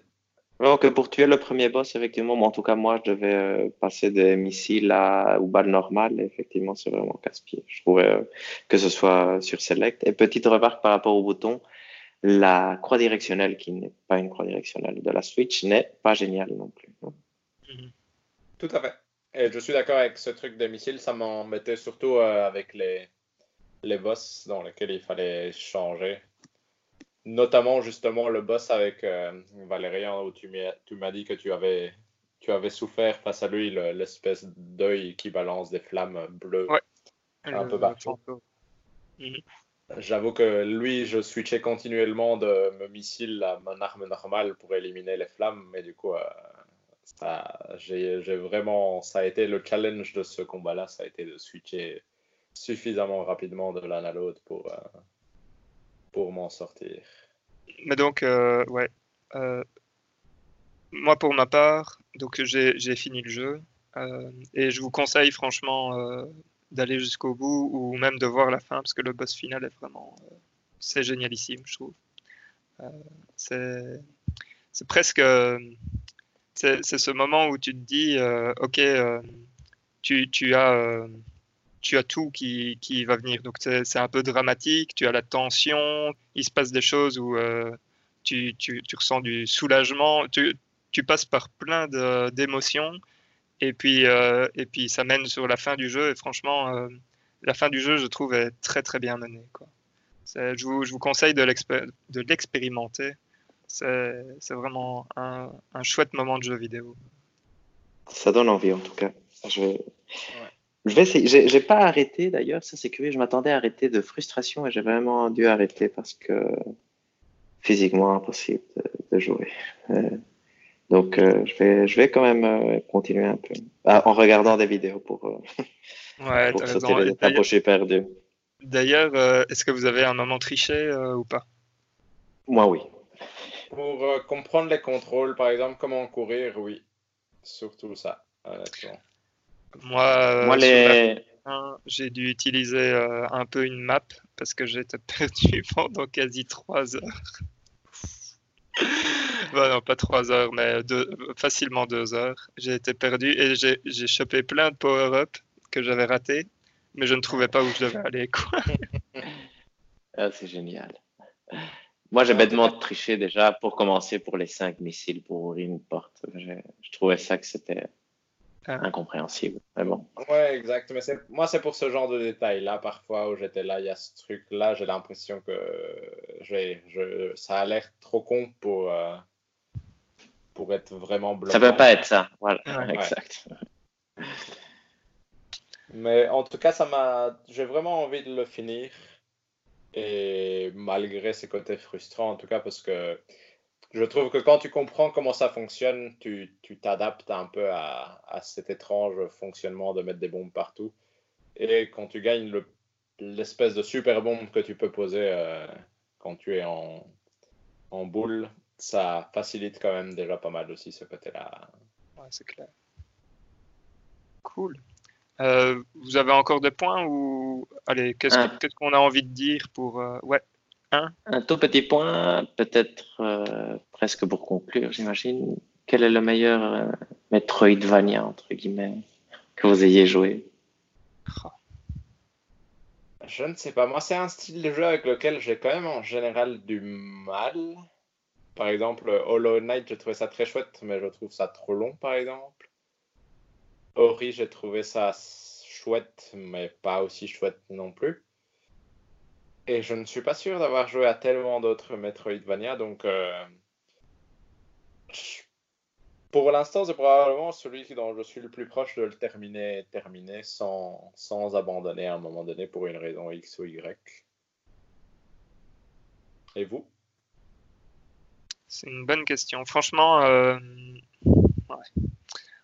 moi j'aime beaucoup le, style de jeu, les Metroidvania. Euh, et en fait, c'est compliqué parce que celui-là est vraiment, vraiment très, très bon. Euh, avec tous les défauts qu'il a aujourd'hui par rapport à tout, tout, ce qui a été ajouté en termes de facilité de gameplay dans ce qui est plus récent. J'ai presque envie de dire que celui-ci pourrait prendre la palme, même si. Est-ce qu'on considère Dark Souls comme un comme un Metroidvania? Non. Non. D'accord. Mais ça, ça pourrait. Hein, le débat est ouvert, mais aujourd'hui, on ne le considérera pas juste pour simplifier. Ça marche. bah, je pense que pour moi, pour moi le, je vais, je vais pas lancer le débat, mais la grosse différence, c'est que dans, dans Dark Souls, tu ne gagnes pas de power-up qui te permettent de mieux explorer la Ça marche, ok. ça, roule. Mais moi, même, même, le fait que ce soit trois dimensions, pour moi, est, est déjà un point bloquant. Mais, mais bon.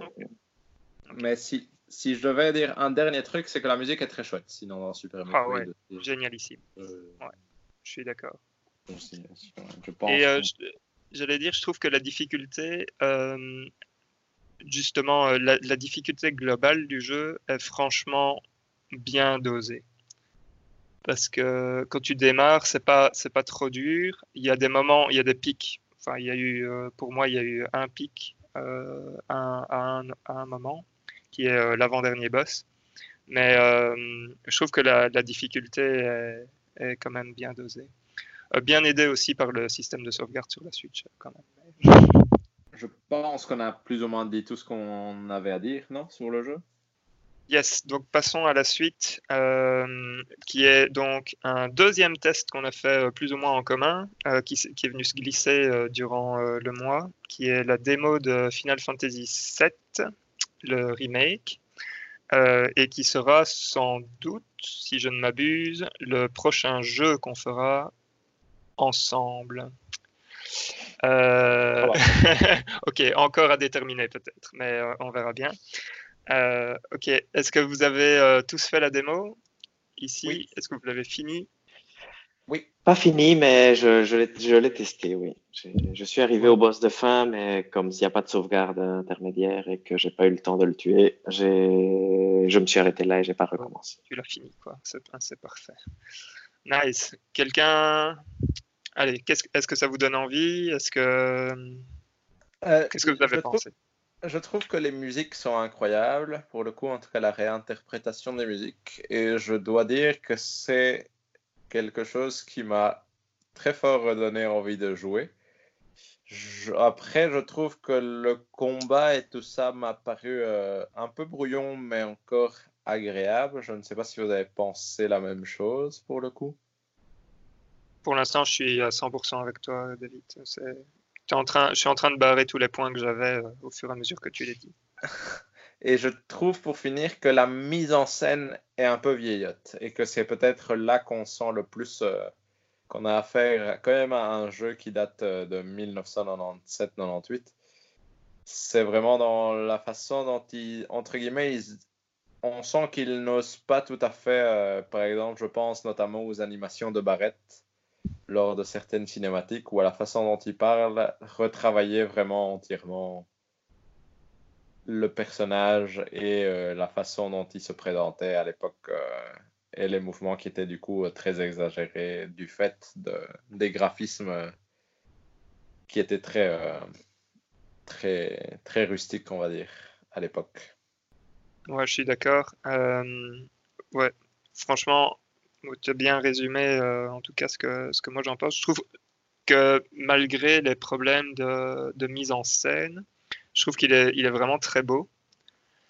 Euh, ça me ça me déçoit presque que ce soit un truc épisodique et donc ici on risque d'être euh, confiné donc à, la partie euh, Midgar et qu'on va pas sortir de Midgar parce qu'il y a d'autres environnements que j'ai envie de voir avec, euh, avec euh, la technologie euh, qui, est utilisée ici. je pense que ça va. Enfin, moi personnellement, ça me fait rêver. Ce sont des environnements que, que j'ai envie de voir prendre vie sous cette forme-là. Ouais. Et je suis d'accord avec toi que, au final, quand je parlais de mise en scène, c'est plus les moments plus calmes qui passent mal, parce que je trouve que les moments grandiloquents, quand la musique est là, quand le, entre guillemets, ça explose de partout, ça fonctionne assez bien, je trouve, en général. Mais c'est plus quand ça, on va dire, quand il y a des dialogues entre les personnages qui pourraient être des dialogues tout à fait normaux et qui sont pour l'instant en tout cas assez surjoués ou très peu crédibles, que ça choque plus aujourd'hui que ça ne choquait probablement à l'époque. Et pour revenir à, à, ce que toi tu disais, Valérie, moi, moi la peur que j'ai, c'est un peu de me retrouver dans un environnement rempli de choses inutiles pour euh, augmenter le temps qu'on va y passer. Étant donné qu'a priori, on va juste passer notre temps à Midgard, j'ai peur que on suive euh, en, temps, en termes de trame narrative principale, on suive vraiment la même histoire que dans le, dans le jeu de l'époque, mais que du coup, tout ce qu'on nous met à côté soit vraiment inintéressant et, euh, et ne servent qu'à faire passer quelque chose qui devrait durer, on va dire, 4-5 euh, heures, qui soudain va en durer 20, et qui du coup euh, pourrait juste être presque désagréable, entre guillemets, mais je vais en tout cas vous laisser une mauvaise impression. Et en tout cas, j'espère que ce ne sera pas le cas, mais c'est ma peur pour le coup c'est notre plus grande crainte. Hein. Je pense que euh, allez, le fait que ce soit un épisode, que ce soit épisodique, qu'il n'y ait ici que, euh, que la partie milliard, est-ce que ça vous donne l'impression que Square Enix a encore besoin d'argent? C'est vrai que c'est possible. Hein. Mais, mais est-ce que par exemple, il pourrait pas faire quelque chose comme, euh, bon, j'ai pas de meilleur exemple pour l'instant, mais comme le film ici, Les, les quatre filles du docteur March, où la nouvelle version refait l'histoire en changeant un peu les temps et que donc ça permettrait, mais je n'ai pas joué à Final Fantasy VII, mais peut-être de concentrer tous les événements qui se passent à Midgar sur l'épisode 1 en, peut-être modifiant un peu la ligne du temps qui, était probablement juste linéaire à l'époque et ici en déconstruisant et en reformant quelques blocs d'une façon un peu différente. Mais comme je ne connais pas l'histoire, je ne sais pas du tout si c'est possible ou pas. Mais je sais que par exemple, Sephiroth apparaît ici quand il ne devrait pas s'il respectait euh, la structure initiale. Je vais peut-être mentir là-dessus, mais il me semble avoir lu quelque part que justement ils, avaient, ils avaient fait des modifications dans ce sens-là, effectivement. J'imaginerais. Après, ma peur, c'est que ce soit des, des, des trucs mineurs ou des, des flashbacks. Des petits clins d'œil ou des flashbacks plus que de vraiment de, jouer avec euh, la façon dont le jeu en lui-même est raconté dans son ensemble et retravailler la narration. En tout cas, c'est ma peur. Et le fait que la mise en scène, justement, de tout ce qui est dialogue euh, et animation pendant certains dialogues euh, ressemble vraiment très fort à ce qui était fait à l'époque ne m'a pas rassuré à ce niveau-là. Mais du coup, j'espère que si jamais la narration n'est pas spécialement retravaillée, j'espère qu'au moins ce qu'on nous donnera à faire en ville sera un minimum intéressant, même ne serait-ce que pour découvrir les personnages en eux-mêmes, que plutôt que d'aller chasser des rats pour quelqu'un parce qu'il faut bien remplir le temps qu'on doit passer dans la ville. Euh, en fait, c'est intéressant, toi Hector, tu n'as jamais joué euh, à l'ancien? Non, j'ai pas joué à FF7, effectivement. Donc, euh, je, je l'ai remarqué en jouant à la démo que, par exemple, pour moi, c'était incompréhensible que ce jeu ait gagné meilleur jeu de l'E3 2017. Je sais plus lequel il a gagné, ou 2018, avec probablement cette même démo aussi. Où, je, trouve que le jeu est bien, je trouve que la musique est très chouette, et, mais en jouant à la démo, je ne me suis pas dit j'achète direct. Encore. Mais ça, je comprends. Ça, donne vraiment ce sentiment d'être un jeu, euh, entre guillemets, un jeu musée quand même, où ça, ça joue beaucoup sur ce côté nostalgique pour essayer de. Et je pense que la musique a joué un rôle capital, hein, parce que effectivement, la musique du prologue, même au tout début, est déjà assez impressionnante. Et direct te met dans, dans l'envie de jouer en Final Fantasy. C'est sûr. C'était le point que je voulais savoir, c'était pour, pour, savoir si vous, vous pensez que ça va être un jeu euh, pour tout le monde, entre guillemets, ou si c'est vraiment que pour ceux qui ont joué, et qui ont déjà eu l'expérience et qui veulent revivre ça, en fait. Moi, j'ai eu l'impression que c'était plus pour du second. Euh, Moi, mon avis là-dessus est que ce sera, pardon David, euh, que ce sera un, un, très bon jeu pour les gens qui n'ont pas joué et ce sera un jeu incroyable pour les gens qui ont joué. J'ai la même impression qu'Hector pour le coup. Hein. Ah. Mmh. Ok, donc vous pensez quand même que ce serait un très bon jeu pour les gens qui n'ont pas joué je pense que c'est un jeu que, avec, euh, si j'avais plus de temps, j'apprécierais jouer. Ça, il n'y a, a, aucun doute. J'ai trouvé que c'était chouette. Même, même le combat, où je trouve qu'il est mal expliqué à cause du tutoriel, donnait vraiment des envies. Je donnais, je, on, se disait, ah, il y a, y a, certainement moyen de, de, faire des choses très chouettes. Cette combinaison action et, et pause tactique donner, donner envie et, je pense que, que, ça peut donner quelque chose de vraiment, vraiment super intéressant.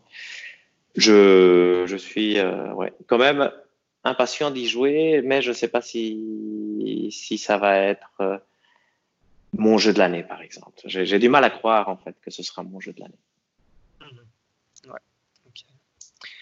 Euh, bien. Bon, allez, c'était quand même euh, c'était une petite démo, donc je pense pas qu'on va euh, beaucoup euh, s'apesantir sur le, sur le sujet. Il y a d'autres points que vous voulez donner sur ça ou on a fait le tour? Juste peut-être rappeler la date de sortie parce que j'ai oublié, c'est 3 avril, 10 avril. C'est le 10 avril. Est-ce que ce sera notre jeu de... Je pense, hein, je pense que vu que c'est le draft numéro 1 de, de Valérian, je pense qu'on n'a pas le choix. ça marche. Ok. David, tu as encore des points pour, euh, pour ça Non, pour le coup, je pense qu'on qu'on aura l'occasion le mois prochain de tester le jeu en entier. Donc, euh, Est-ce que vous êtes excité quand même d'y jouer ou pas? Oui, oui, je pense que c'est la première grosse sortie qui m'intéresse un peu de, de, cette année. Donc, euh, moi aussi, ça m'intéresse. Allez, Mais là, il est biaisé, c'est parce que c'est avec toi répondre ça. Je propose qu'on passe à la suite. Donc, euh, bah, euh, les gars, à quoi est-ce que vous avez joué euh, durant ce mois-ci, autre que Super Metroid et euh, la démo de Final Fantasy VII Remake? Hector, tu veux commencer? Ah, je veux bien commencer. Donc, moi, j'ai commencé il y a longtemps déjà, je pense que j'en parle euh, dans le précédent podcast, Star Wars Jedi Fallen Order. Et quand je réfléchissais à comment en parler aujourd'hui, parce que je ne veux pas non plus faire un, un trop trop long discours, c'est un jeu qui est quand même important parce que, en parlant de premier choix de draft, c'était mon premier choix de draft de la Fantasy League de l'année passée. Et donc, c'est un jeu que j'avais envie de jouer en particulier parce que c'est un jeu Respawn, Respawn qui, est le studio qui a fait Titanfall, qui a été fondé par Vince Ampella, qui est le créateur de Call of Duty. Et Titanfall 2, moi, j'avais vraiment beaucoup aimé. Et je me suis dit, un jeu à la troisième personne par, euh, fait par ces gens-là, ça peut être vraiment chouette. Donc, euh, j'avais, ça fait très longtemps que j'avais envie d'y jouer. Dernier point euh, informatif sur le jeu, c'est Stig Agmussen qui, qui est le, le, directeur créatif. C'est celui qui a dirigé God of War 3 et on le sent un peu dans le jeu aussi. donc, euh, ça, ça peut être intéressant. Le jeu, c'est un jeu d'action. Ça va être difficile à décrire parce que là, je manque un peu de culture par rapport à ce type de jeu. C'est un jeu d'action-aventure, je crois un peu type Metroid Prime, tout en même temps, comme il n'est pas à la première personne, il est différent. Et le combat est un combat arcade, lent, à l'épée, qui fait un peu penser à Dark Souls si Dark Souls a un peu imposé ce combat à l'épée où l'épée réagit bien. C'est pas un hack and slash, c'est pas c'est pas Bayonetta, c'est pas Devil May Cry. C'est un peu un mélange des deux. Euh, Et, il le, jeu est vraiment très chouette, donc je je vais pas rajouter énormément de choses. Je pense que Respawn est vraiment un studio qui, qui fait des très chouettes choses. Mon avis général est, je m'attendais à qu'il soit génialissime. De ce côté-là, je dirais pas que je suis déçu, mais que je m'attendais quand même un tout petit peu mieux.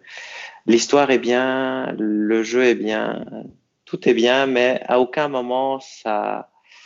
Si, il y a des moments où c'est vraiment génial. Il y a des moments où c'est vraiment super bien que ce soit. Il y a des moments spectaculaires où je me suis dit waouh, c'est pas possible. Il y a des moments où il y a des des puzzles dans le jeu des énigmes qui sont vraiment intelligentes et tu te dis, ah waouh, c'est quand même très bien pensé.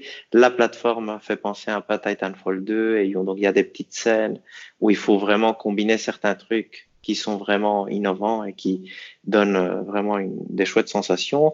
Et je trouve que Respawn, et je pense que là, il y a un peu un héritage Half-Life, fait quelque chose de très très bien qui est tout ce qui est euh, contextuel dans le jeu, je sais pas comment l'expliquer, mais il y a beaucoup de petites actions qui te font vraiment rentrer dans le jeu, mais complètement, que ce soit parce que tu te rapproches de quelqu'un il te tape la main et des choses comme ça.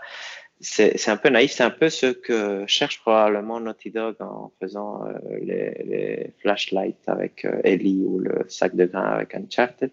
Mais je trouve que c'est bizarre, mais Respawn arrive à faire ça mieux. Je le ressentais déjà dans Titanfall et je le ressens ici, où il y a vraiment des moments où des petites actions font que le truc devient vraiment, vraiment génial.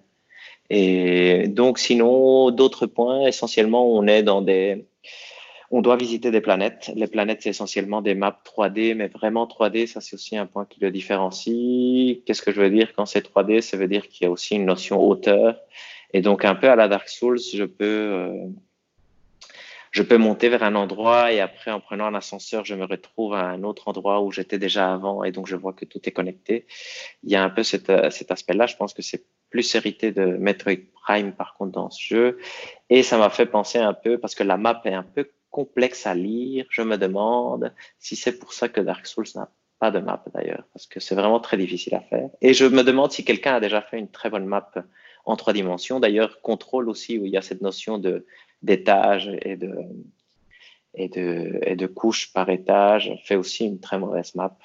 Je ne dirais pas que celle de Jedi est mauvaise, mais elle est difficile à comprendre au début. Mais sinon, euh, excellent jeu, très très chouette et, euh, vraiment tout, tout, à fait recommandable. Si s'il était mieux, il serait vraiment incroyable. Euh, j'ai une question pour toi, Hector. donc, le jeu a été euh, réputé euh, pour euh, comment dire un peu réputé pour ses pour ses bugs en tout cas à sa sortie. Est-ce que toi tu as eu des problèmes de, de bugs monstrueux ou maintenant l'expérience est moment... très très fluide?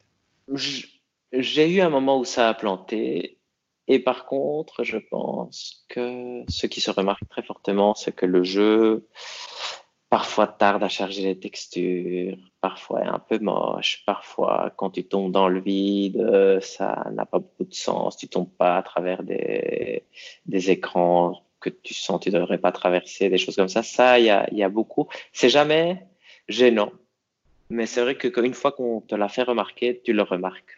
Donc, euh, donc, ça n'empêche pas de jouer de prendre du plaisir à jouer, mais, mais c'est clairement quelque chose qu'il faut être aveugle pour ne pas voir ou de mauvaise foi pour, pour ne pas voir. Donc, je comprends que si je devais faire un test, je mentionnerais ce point-là inévitablement, même si je pense que ça n'enlève rien au jeu.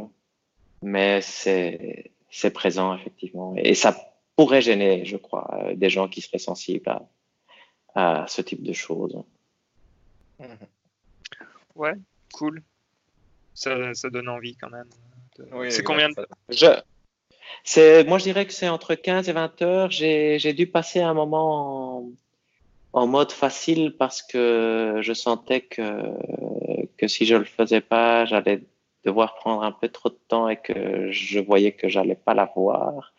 Surtout parce qu'il y a un combat où je voyais comment le tuer, mais que j'allais devoir le faire 4 à 5 fois et je me suis dit, ouf, si je dois si j'avance pas maintenant, peut-être que j'avancerai plus jamais. Et, après, une fois que c'est en facile, ça va tout seul. Je trouve que les parties les plus chouettes, c'est la plateforme et la découverte de, des environnements. L'histoire est chouette, petite d'ailleurs, petit euh, clin d'œil. Le, le héros s'appelle, pas le héros, le, le héros va chercher et reçoit une mission d'un d'un maître Jedi qui est juste un hologramme, un peu comme Obi-Wan Kenobi, mais qui s'appelle Eno Cordova. donc, ça, ça fait bizarre. et, euh, et donc voilà, mais donc excellent, excellent, excellent jeu qui manque ce côté-là où ben, on, on l'a tous, tous, eu quand on joue un jeu incroyable, on est là et on, on, est exalté à tout moment. Ici, il y a eu des moments où j'étais waouh et il y a des moments où j'étais moins moins impressionné. Mais il y a il y a vraiment des moments un peu comme Titanfall. Je pense que l'avantage de Titanfall 2 c'est que c'était vraiment très très court et donc tous les moments étaient géniaux. Dans euh, Fallen Order, il y a des moments géniaux et toute une traversée qui est chouette, mais qui manque peut-être de quelque chose que je sais pas. Je peux pas donner de suggestions pour euh, pour réparer. Peut-être que si l'histoire était plus prenante, l'histoire est bien, mais sans plus. Si l'histoire était peut-être plus prenante, ce serait le, moteur qui te fait jouer euh, aux parties un peu moins amusantes, sans trop de difficultés. Mais c'est vraiment quelque chose de vraiment recommandable et qui est vraiment très chouette, vraiment très très chouette. Bah, David, toi, tu as des...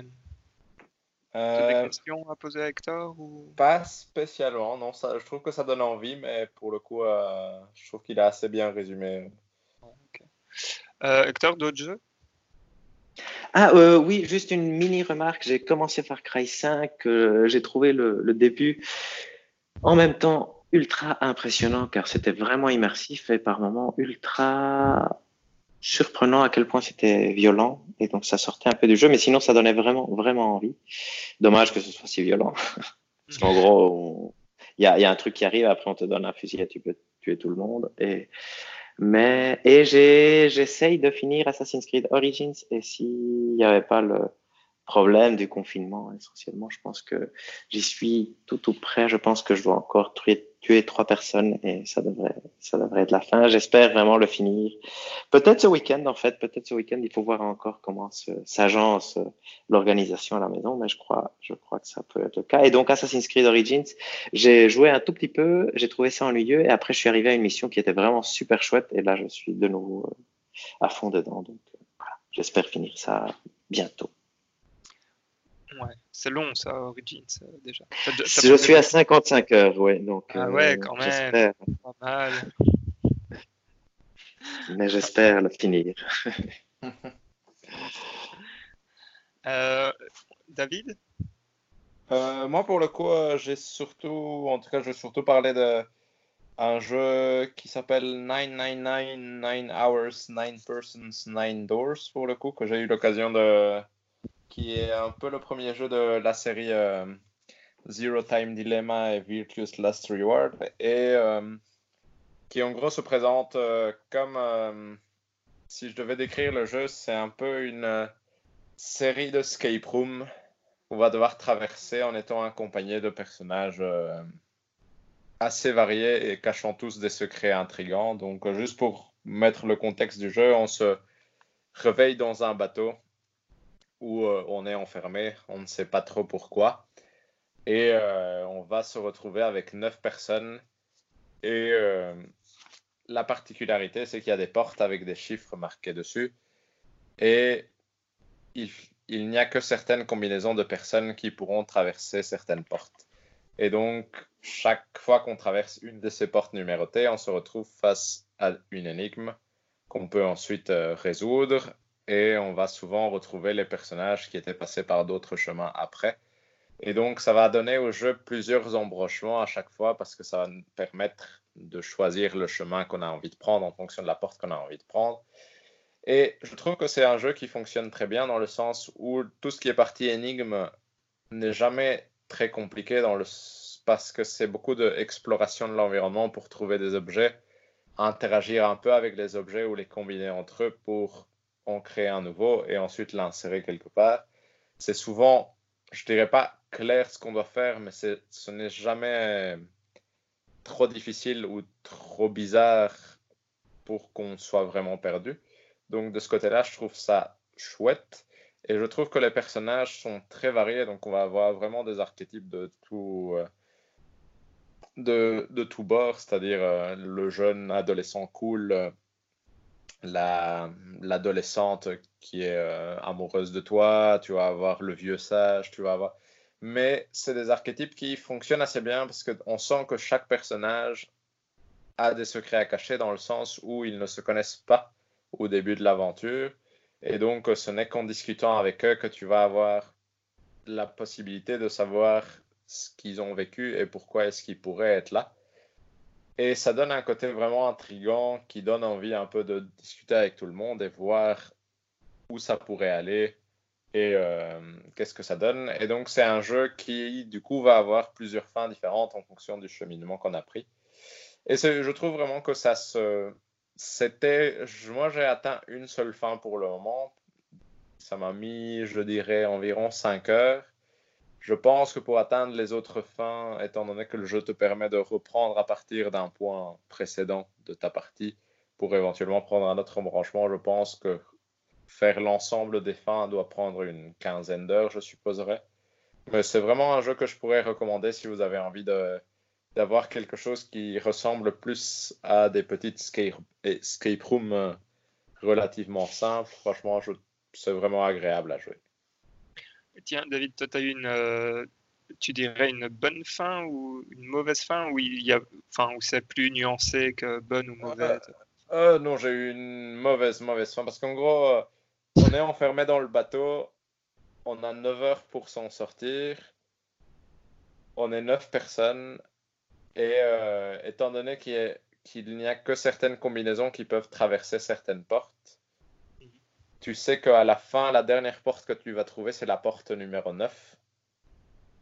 Et donc, tout le monde ne pourra pas la traverser. C'est, en gros, c'est un peu l'idée. Et donc, euh, à certains moments, tu dois faire des choix en supposant que tu vas abandonner des personnes à certains moments pour toi pouvoir passer avec d'autres, etc.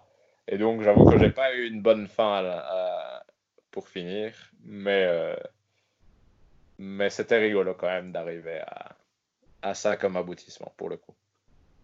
Et tu penses qu'il y a beaucoup de fins euh, mais tu peux voir, au fait, tu as, dès que tu finis, dès que tu, quand tu joues le jeu, tu as accès à un arbre qui te permet de voir où est-ce qu'il y a des embranchements. Et je pense que, si je dis pas de bêtises, il y a trois branches principales et dans chaque branche, il y a deux ou trois différentes, mais qui diffèrent vraiment à la toute, toute fin, je pense. En fonction du, dernier choix ou quelque chose comme ça. Donc je pense qu'il doit y avoir cinq, six fins différentes au total, mais qu'il y a principalement trois embranchements différents pour le coup à, suivre. C'est intéressant. Moi, c'est un type de jeu qui me donne, euh, qui de temps en temps me donne envie, mais j'ai jamais essayé ça, donne envie. Bah, franchement, en tout cas, c'est très agréable à jouer et le côté euh, escape room est vraiment suffisamment simple pour être chouette et suffisamment compliqué comme pour parfois te faire sentir quand même intelligent. Et du coup, euh, je trouve que ça fonctionne assez bien pour le coup. Et euh, au niveau de l'écriture, tu dirais que c'est bien écrit, les dialogues, etc. C'est comment? En tout cas, ça m'a amusé. Je ne dirais ah. pas que c'est excessivement bien écrit parce que au final tous les personnages sont quand même bizarres entre guillemets. Et, mais ceci dit, je trouve que le jeu est suffisamment bien écrit pour que tu sois tout au long de la partie à te questionner sur est-ce qu'ils ont des bonnes ou des mauvaises intentions, étant donné que tu ne les connais pas et que tu ne sais pas si éventuellement l'un d'eux est responsable de ce qui se passe. Je trouve que le jeu arrive assez bien à te faire continuellement douter euh, avec des événements et, avec, et surtout en discutant avec un personnage puis un autre et tu commences à voir que certains se méfient des autres, etc. Ça fonctionne assez bien et c'est amusant. Je... C'est suffisamment bien écrit pour être amusant en tout cas. Tu l'as joué sur quoi, David? Sur PS4 pour le coup. Il est aussi sur euh, Switch? Je ne saurais pas dire pour le coup. Euh, ça, ça, je ne saurais vraiment pas dire. Donc, euh, je n'ai pas été vérifié. C'est possible qu'il y soit, mais. Sur Vita, peut-être aussi. Sur Vita, sans doute. Ouais, ouais, je pense que sur Vita, il y est. mais je ne sais pas s'il est sur Switch. Et c'est sorti quand, ce jeu, en fait? Ouf, euh, 999, c'est le premier de la série, donc euh, c'est pour ça que je C'est avant fait. Virtual Last Reward et tout. Oui, oui, oui, c'est le...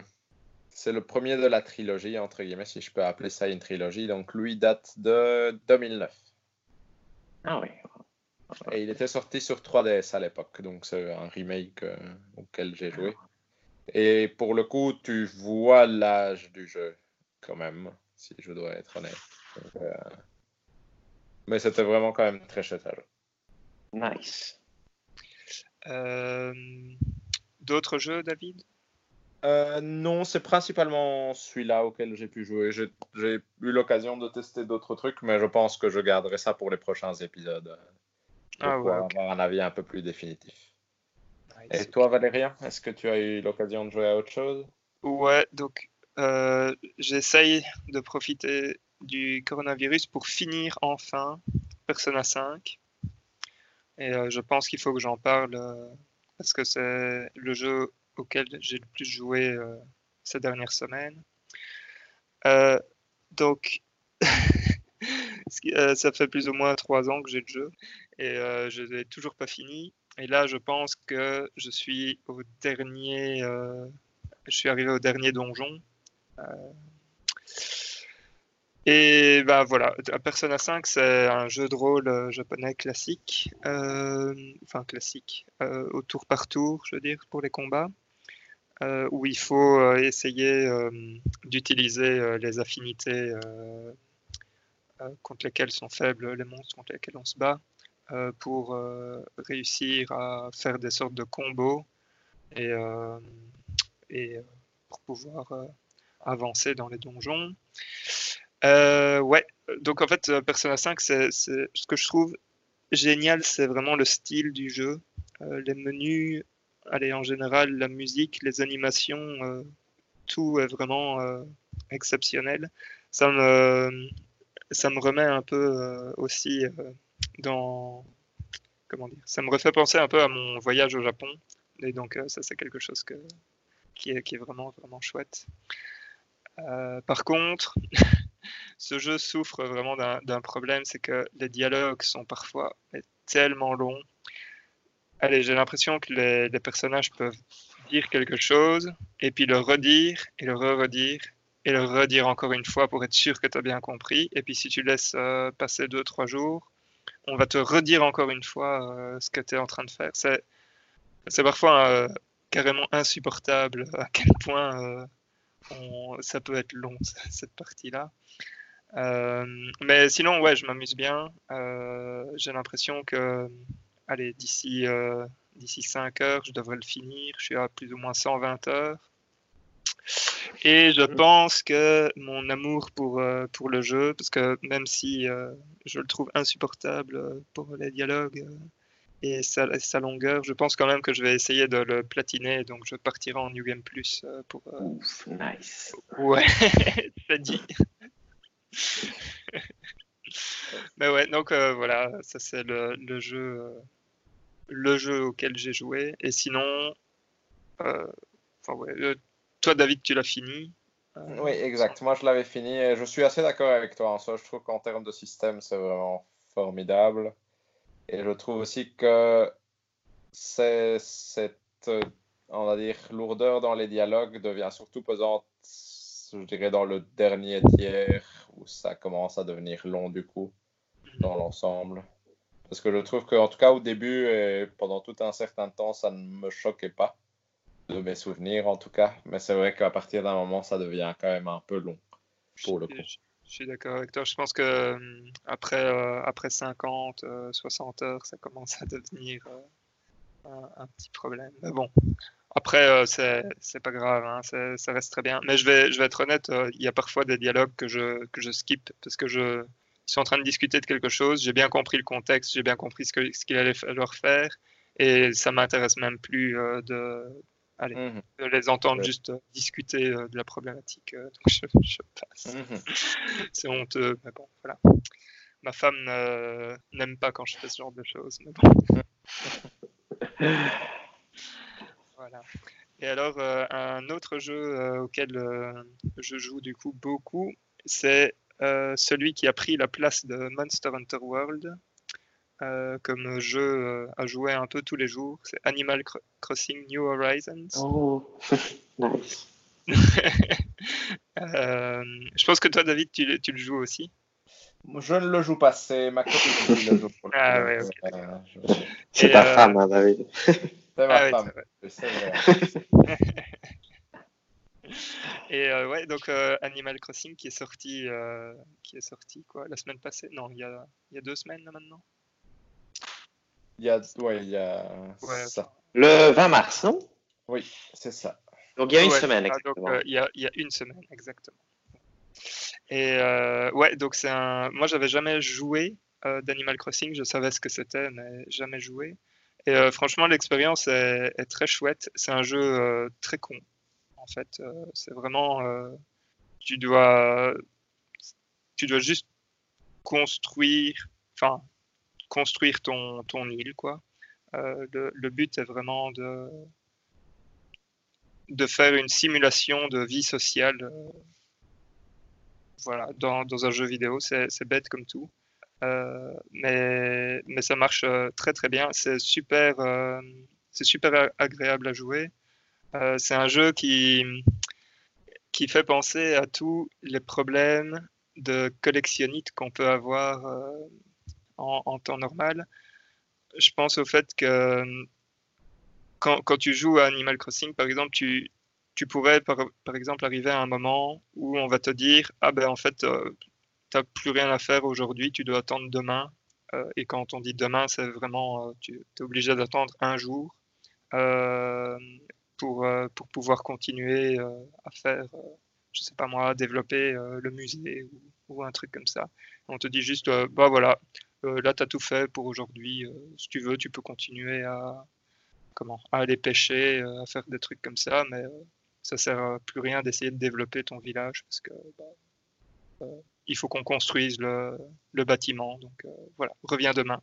Et, c'est et c'est marrant parce que les premières fois, euh, c'est un peu frustrant presque parce qu'on a tellement l'habitude de, pouvoir voir tout tout de suite que ici euh, avoir ce, petit côté euh, non voilà tu dois attendre c'est voilà, marrant parce qu'on se rend compte euh, à quel point on est habitué d'avoir, euh, dans, la société aujourd'hui, d'avoir vraiment tout euh, qui, qui vient euh, dès qu'on le demande. Ben, euh, c'est super, c'est super marrant. À mon avis, je vais continuer encore à y jouer. Je donnerai un avis euh, plus, euh, plus complet la prochaine fois. Mais c'est vrai qu'il a l'air très très chouette. En tout cas, quand je vois ma femme y jouer aussi, c'est les un peu que ça donne envie, je trouve. Elle peut y passer. J'ai l'impression que c'est comme Valérian dit, c'est vite un, c'est un jeu où tu dois attendre certaines choses, mais où en même temps, tu as quand même assez à faire en une journée pour pouvoir y passer 2-3 heures euh, facilement. Ouais, clairement. Euh, un point euh, auque- enfin, auquel j'ai pensé, c'est, euh, tu vois, on parlait euh, la dernière fois de Pokémon et du fait que Pokémon, c'était pas un jeu où il y a eu beaucoup de finition qui a, qui a été Mhm. mis dedans. Alors là, c'est complètement le contraire, quoi. Parce que, je veux dire, d'un point de vue système, à part, euh, comment dire, enfin, il n'y a pas beaucoup, il y a, il y a- y a beaucoup de systèmes, mais t'as pas de combat euh, vraiment ou des trucs comme ça. Donc il n'y a pas euh, cette complexité-là. Par contre, euh, dans la, dans, dans, enfin, tu sens que tout est super bien fini, quoi. Les, les personnages, quand tu les croises, te, te disent coucou.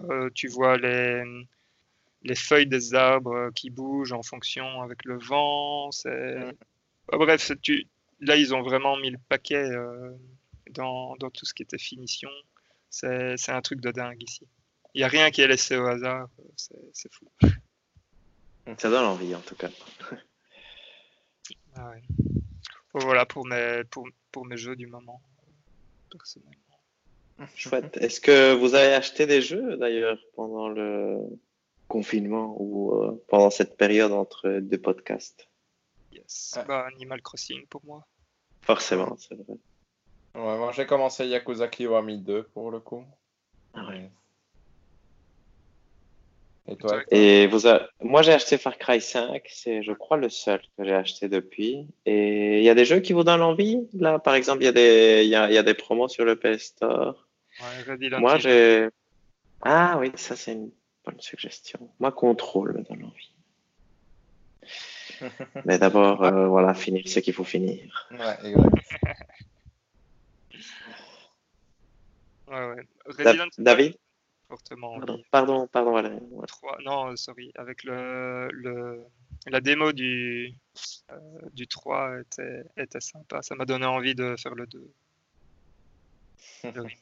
Ça me donne aussi envie, c'est dans...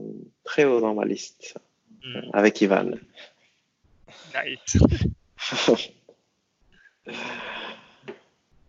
Non, moi j'avoue que pour le coup, j'ai pas spécialement de jeu qui me donne envie, mais d'acheter en tout cas pour le moment. Mais j'attends surtout euh, Final Fantasy VII ou Resident Evil 3 Remake pour, euh, pour craquer.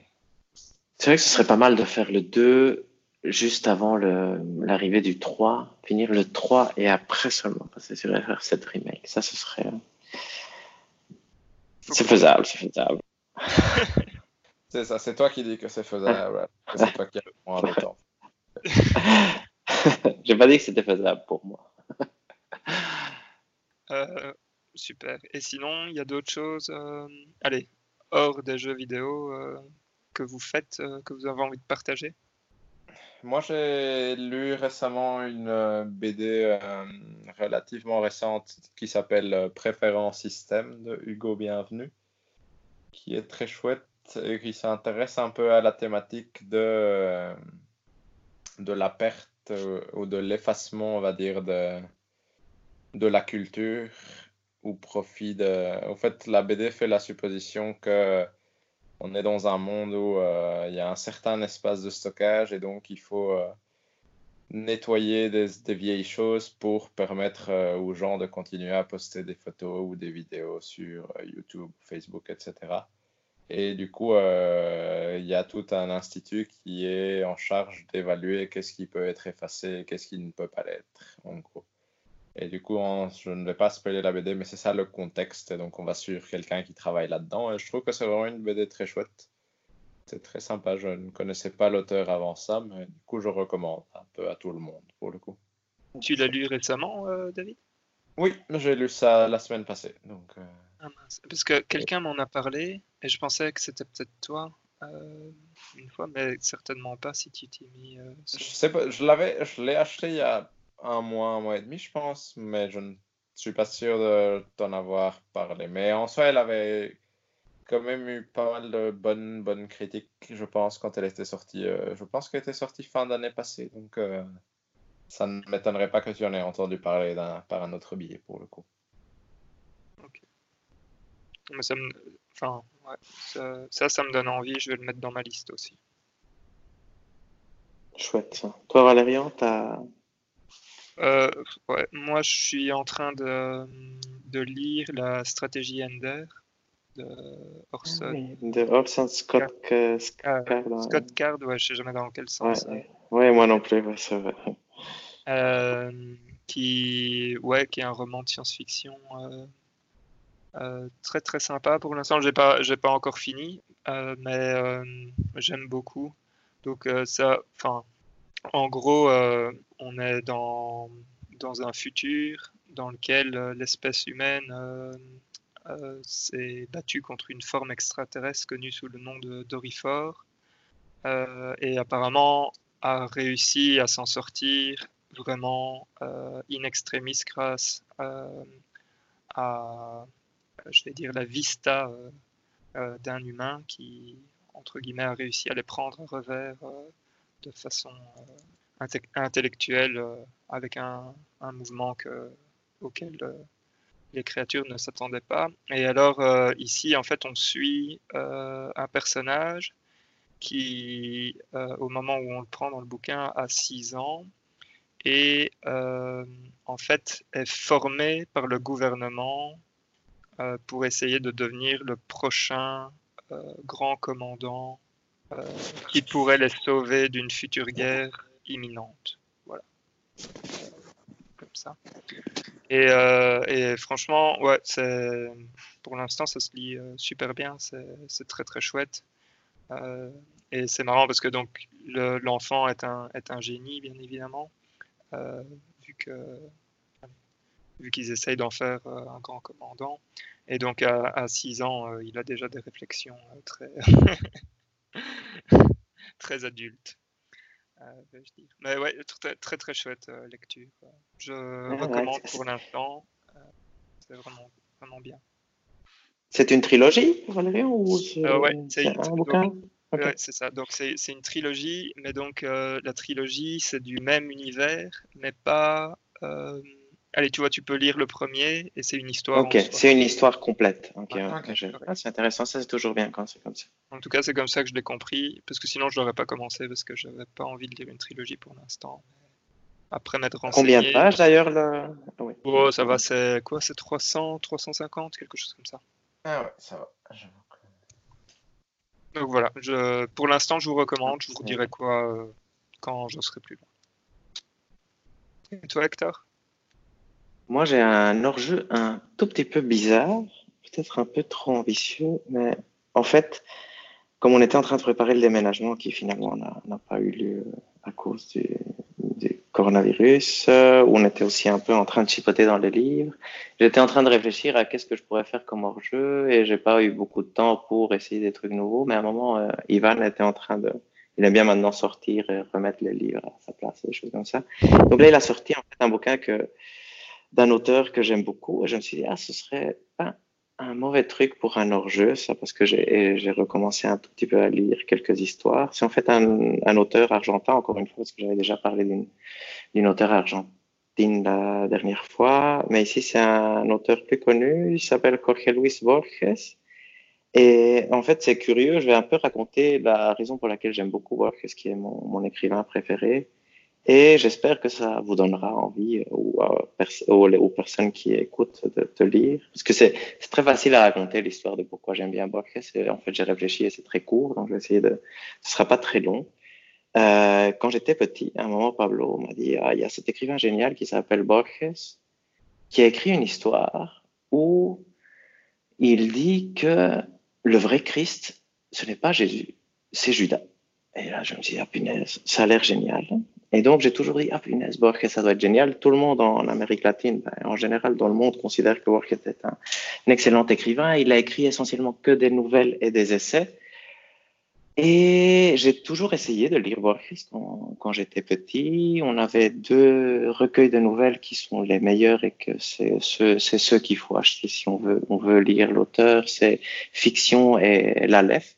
Et souvent, j'avais essayé de, de lire des nouvelles à lui et j'y arrivais pas je commençais, je comprenais rien, c'était ennuyeux comme tout, j'y arrivais pas, j'y arrivais pas. Et à un moment, par hasard, on était en Bolivie, on a acheté les, les œuvres complètes de, de Borges, justement, de l'auteur. Et c'était un bouquin qui traînait là à la maison chez mes parents. Et à un moment, j'ai pris, euh, j'ai pris le bouquin, j'ai commencé à feuilleter. Je suis tombé sur un, essai, en fait, qui n'est pas, pas une nouvelle. Et c'est l'essai qui m'a fait aimer le, l'auteur, l'essai essentiellement, je vais juste un tout petit peu raconter après. Euh, je, vais, je vais finir par une citation que je trouve formidable, mais, mais qui c'est le truc qui, qui m'a fait exploser le cerveau essentiellement. Juste pour euh, illustrer un peu des, des héritiers de Borges ou des, des, des choses qui sont influencées par Borges, c'est beaucoup le cinéma de Christopher Nolan maintenant, où très très fortement Arrival, que ce soit la nouvelle ou le film, sont, influencés certainement par l'écrivain. D'ailleurs, c'est curieux de voir que dans la nouvelle qui a inspiré Arrival, l'écrivain lui-même est cité. Donc, euh, euh, et c'est exactement ce genre de truc-là, mais je, vais y arriver. Donc, j'avais cette nouvelle, cet essai, j'étais en train de lire. L'essai le, était sur, s'appelle Les avatars de la tortue vous allez voir, ça fait un petit lien avec les jeux vidéo et la réalité virtuelle surtout. Euh, ça parle de d'un des, para, des, paradoxes de Zénon, celui d'Achille et la tortue. Je ne sais pas si vous connaissez. J'espère que, mhm. que vous le connaissez plus ou moins. C'est le fait où euh, Achille ne peut jamais rattraper la tortue, même s'il est plus rapide, parce que si par exemple il y a 100 mètres qui les séparent, lorsque Achille aura franchi les 100 mètres, la tortue aura franchi ne serait-ce qu'un mètre, et à chaque fois que Achille aura franchi la distance qui le sépare de la tortue, la tortue aura dû franchir une distance, et donc Achille ne serait pas à la hauteur de la tortue. Et donc là, dans, l'essai, il explique différents euh, arguments philosophiques et il cite certains philosophes pour expliquer euh, un peu comment ils font pour justifier le, le, paradoxe. Euh, ce qui est génial avec Borges, c'est que c'est juste un écrivain, c'est pas c'est pas censé être un philosophe, c'est juste le, le truc euh, qui le rend formidable, c'est qu'il cherche essentiellement la la beauté dans les raisonnements. Et donc, il finit. Donc, ici, il faut, il faut comprendre le paradoxe c'est vraiment euh, surprenant parce qu'on se dit, ah oui, c'est vrai que quand on y pense, ça n'a pas de sens. Donc, euh, ça, c'est, on est tous d'accord. Après, il y a une justification mathématique qui explique euh, pourquoi ça pourrait marcher. Mais quand on y pense, on se dit, ah, vraiment, il y y a un truc bizarre. Et lui, et c'est ça qui, qui rend le truc incroyable et qui m'a fait aimer l'auteur euh, directement et que j'espère que ça vous fera euh, l'aimer aussi, finit par, euh, par cette citation-ci. Ça va être un peu compliqué parce que la citation, je veux dire, la fin, le dernier paragraphe commence par une citation d'un autre auteur. Donc, je vais essayer, ce que je dis maintenant jusque, jusque, jusque la fin, ce sera, ce sera le texte de Borges. J'ai essayé de le traduire, j'espère que ça donnera bien. Je suis désolé que ce soit déjà si long, mais j'espère que ça vous intéressera. Donc Borges dit, pour finir ce truc et essayer d'expliquer donc ce paradoxe, il commence par une citation, il dit « Le meilleur enchanteur, écrit mémorablement Novalis, serait celui qui s'enchanterait au point de prendre ses propres fantasmagories comme des apparitions autonomes. Ne serait-ce pas notre cas? Moi, je conjecture que c'est ainsi. Nous, l'indivisible divinité qui opère en nous, avons rêvé le monde. Nous l'avons rêvé résistant, mystérieux, visible, omniprésent dans l'espace et ferme dans le temps. Mais nous avons permis dans son architecture des faibles et éternels interstices de déraison pour savoir qu'il est faux. Donc, quand, quand j'ai lu ça, je me suis dit, ah, enfin, je comprends pourquoi Borges c'est génial. Et donc, euh, bon, je sais pas si, si c'était bien traduit, si c'était compréhensible, mais euh, c'est la plus belle façon d'expliquer le paradoxe. C'est d'une certaine façon dire ce petit truc à la fin. En fait, c'est nous qui avons tout inventé et avons laissé là ces nuances de gris pour pour ne pas oublier que tout est une invention. C'est euh, c'est formidable et c'est finalement quelque chose. Là, c'est beaucoup moins beau ce que je dis, mais c'est un peu ce qui arrive avec la réalité virtuelle. Qu'est-ce qui va se passer au moment où la réalité virtuelle sera tellement réelle qu'on ne saura pas voir la différence. Et donc voilà, donc c'était quelque chose que je voulais partager. De toute façon, c'est un auteur que j'aime beaucoup. Et si, si jamais ça vous intéresse, il y a Fiction et l'Aleph qui sont euh, fantastiques. Ne lisez pas si commencez les nouvelles parce que toutes valent la peine. Et si vous vous ennuyez au début, arrêtez-les et revenez à un autre moment parce que souvent Borges, il faut le prendre au bon moment parce que c'est pas toujours facile à lire, mais qu'on qu'on rentre dedans, c'est transcendant, c'est hallucinant. Donc euh, voilà. Moi, j'ai jamais lu de bouquin de Mais il me semble que tu m'en as déjà parlé euh, une fois. Tout à fait, ça me surprendrait pas que j'en ai déjà parlé. ok. Euh, sur ce, tout est dit? Je, pense, que là, effectivement, tout est dit. Yes, ok. Donc, euh, merci à tous de nous avoir écoutés. Vous pouvez toujours nous contacter sur l'adresse mail euh, podcasttoutestdit.gmail.com podcast tout est dit comme écrit dans le commentaire euh, que vous trouverez sur le podcast. Et euh, bah, on se revoit dans un mois. N'est-ce pas, messieurs? Exactement. Tout à fait. Tout à fait. Ciao. Ciao, ciao.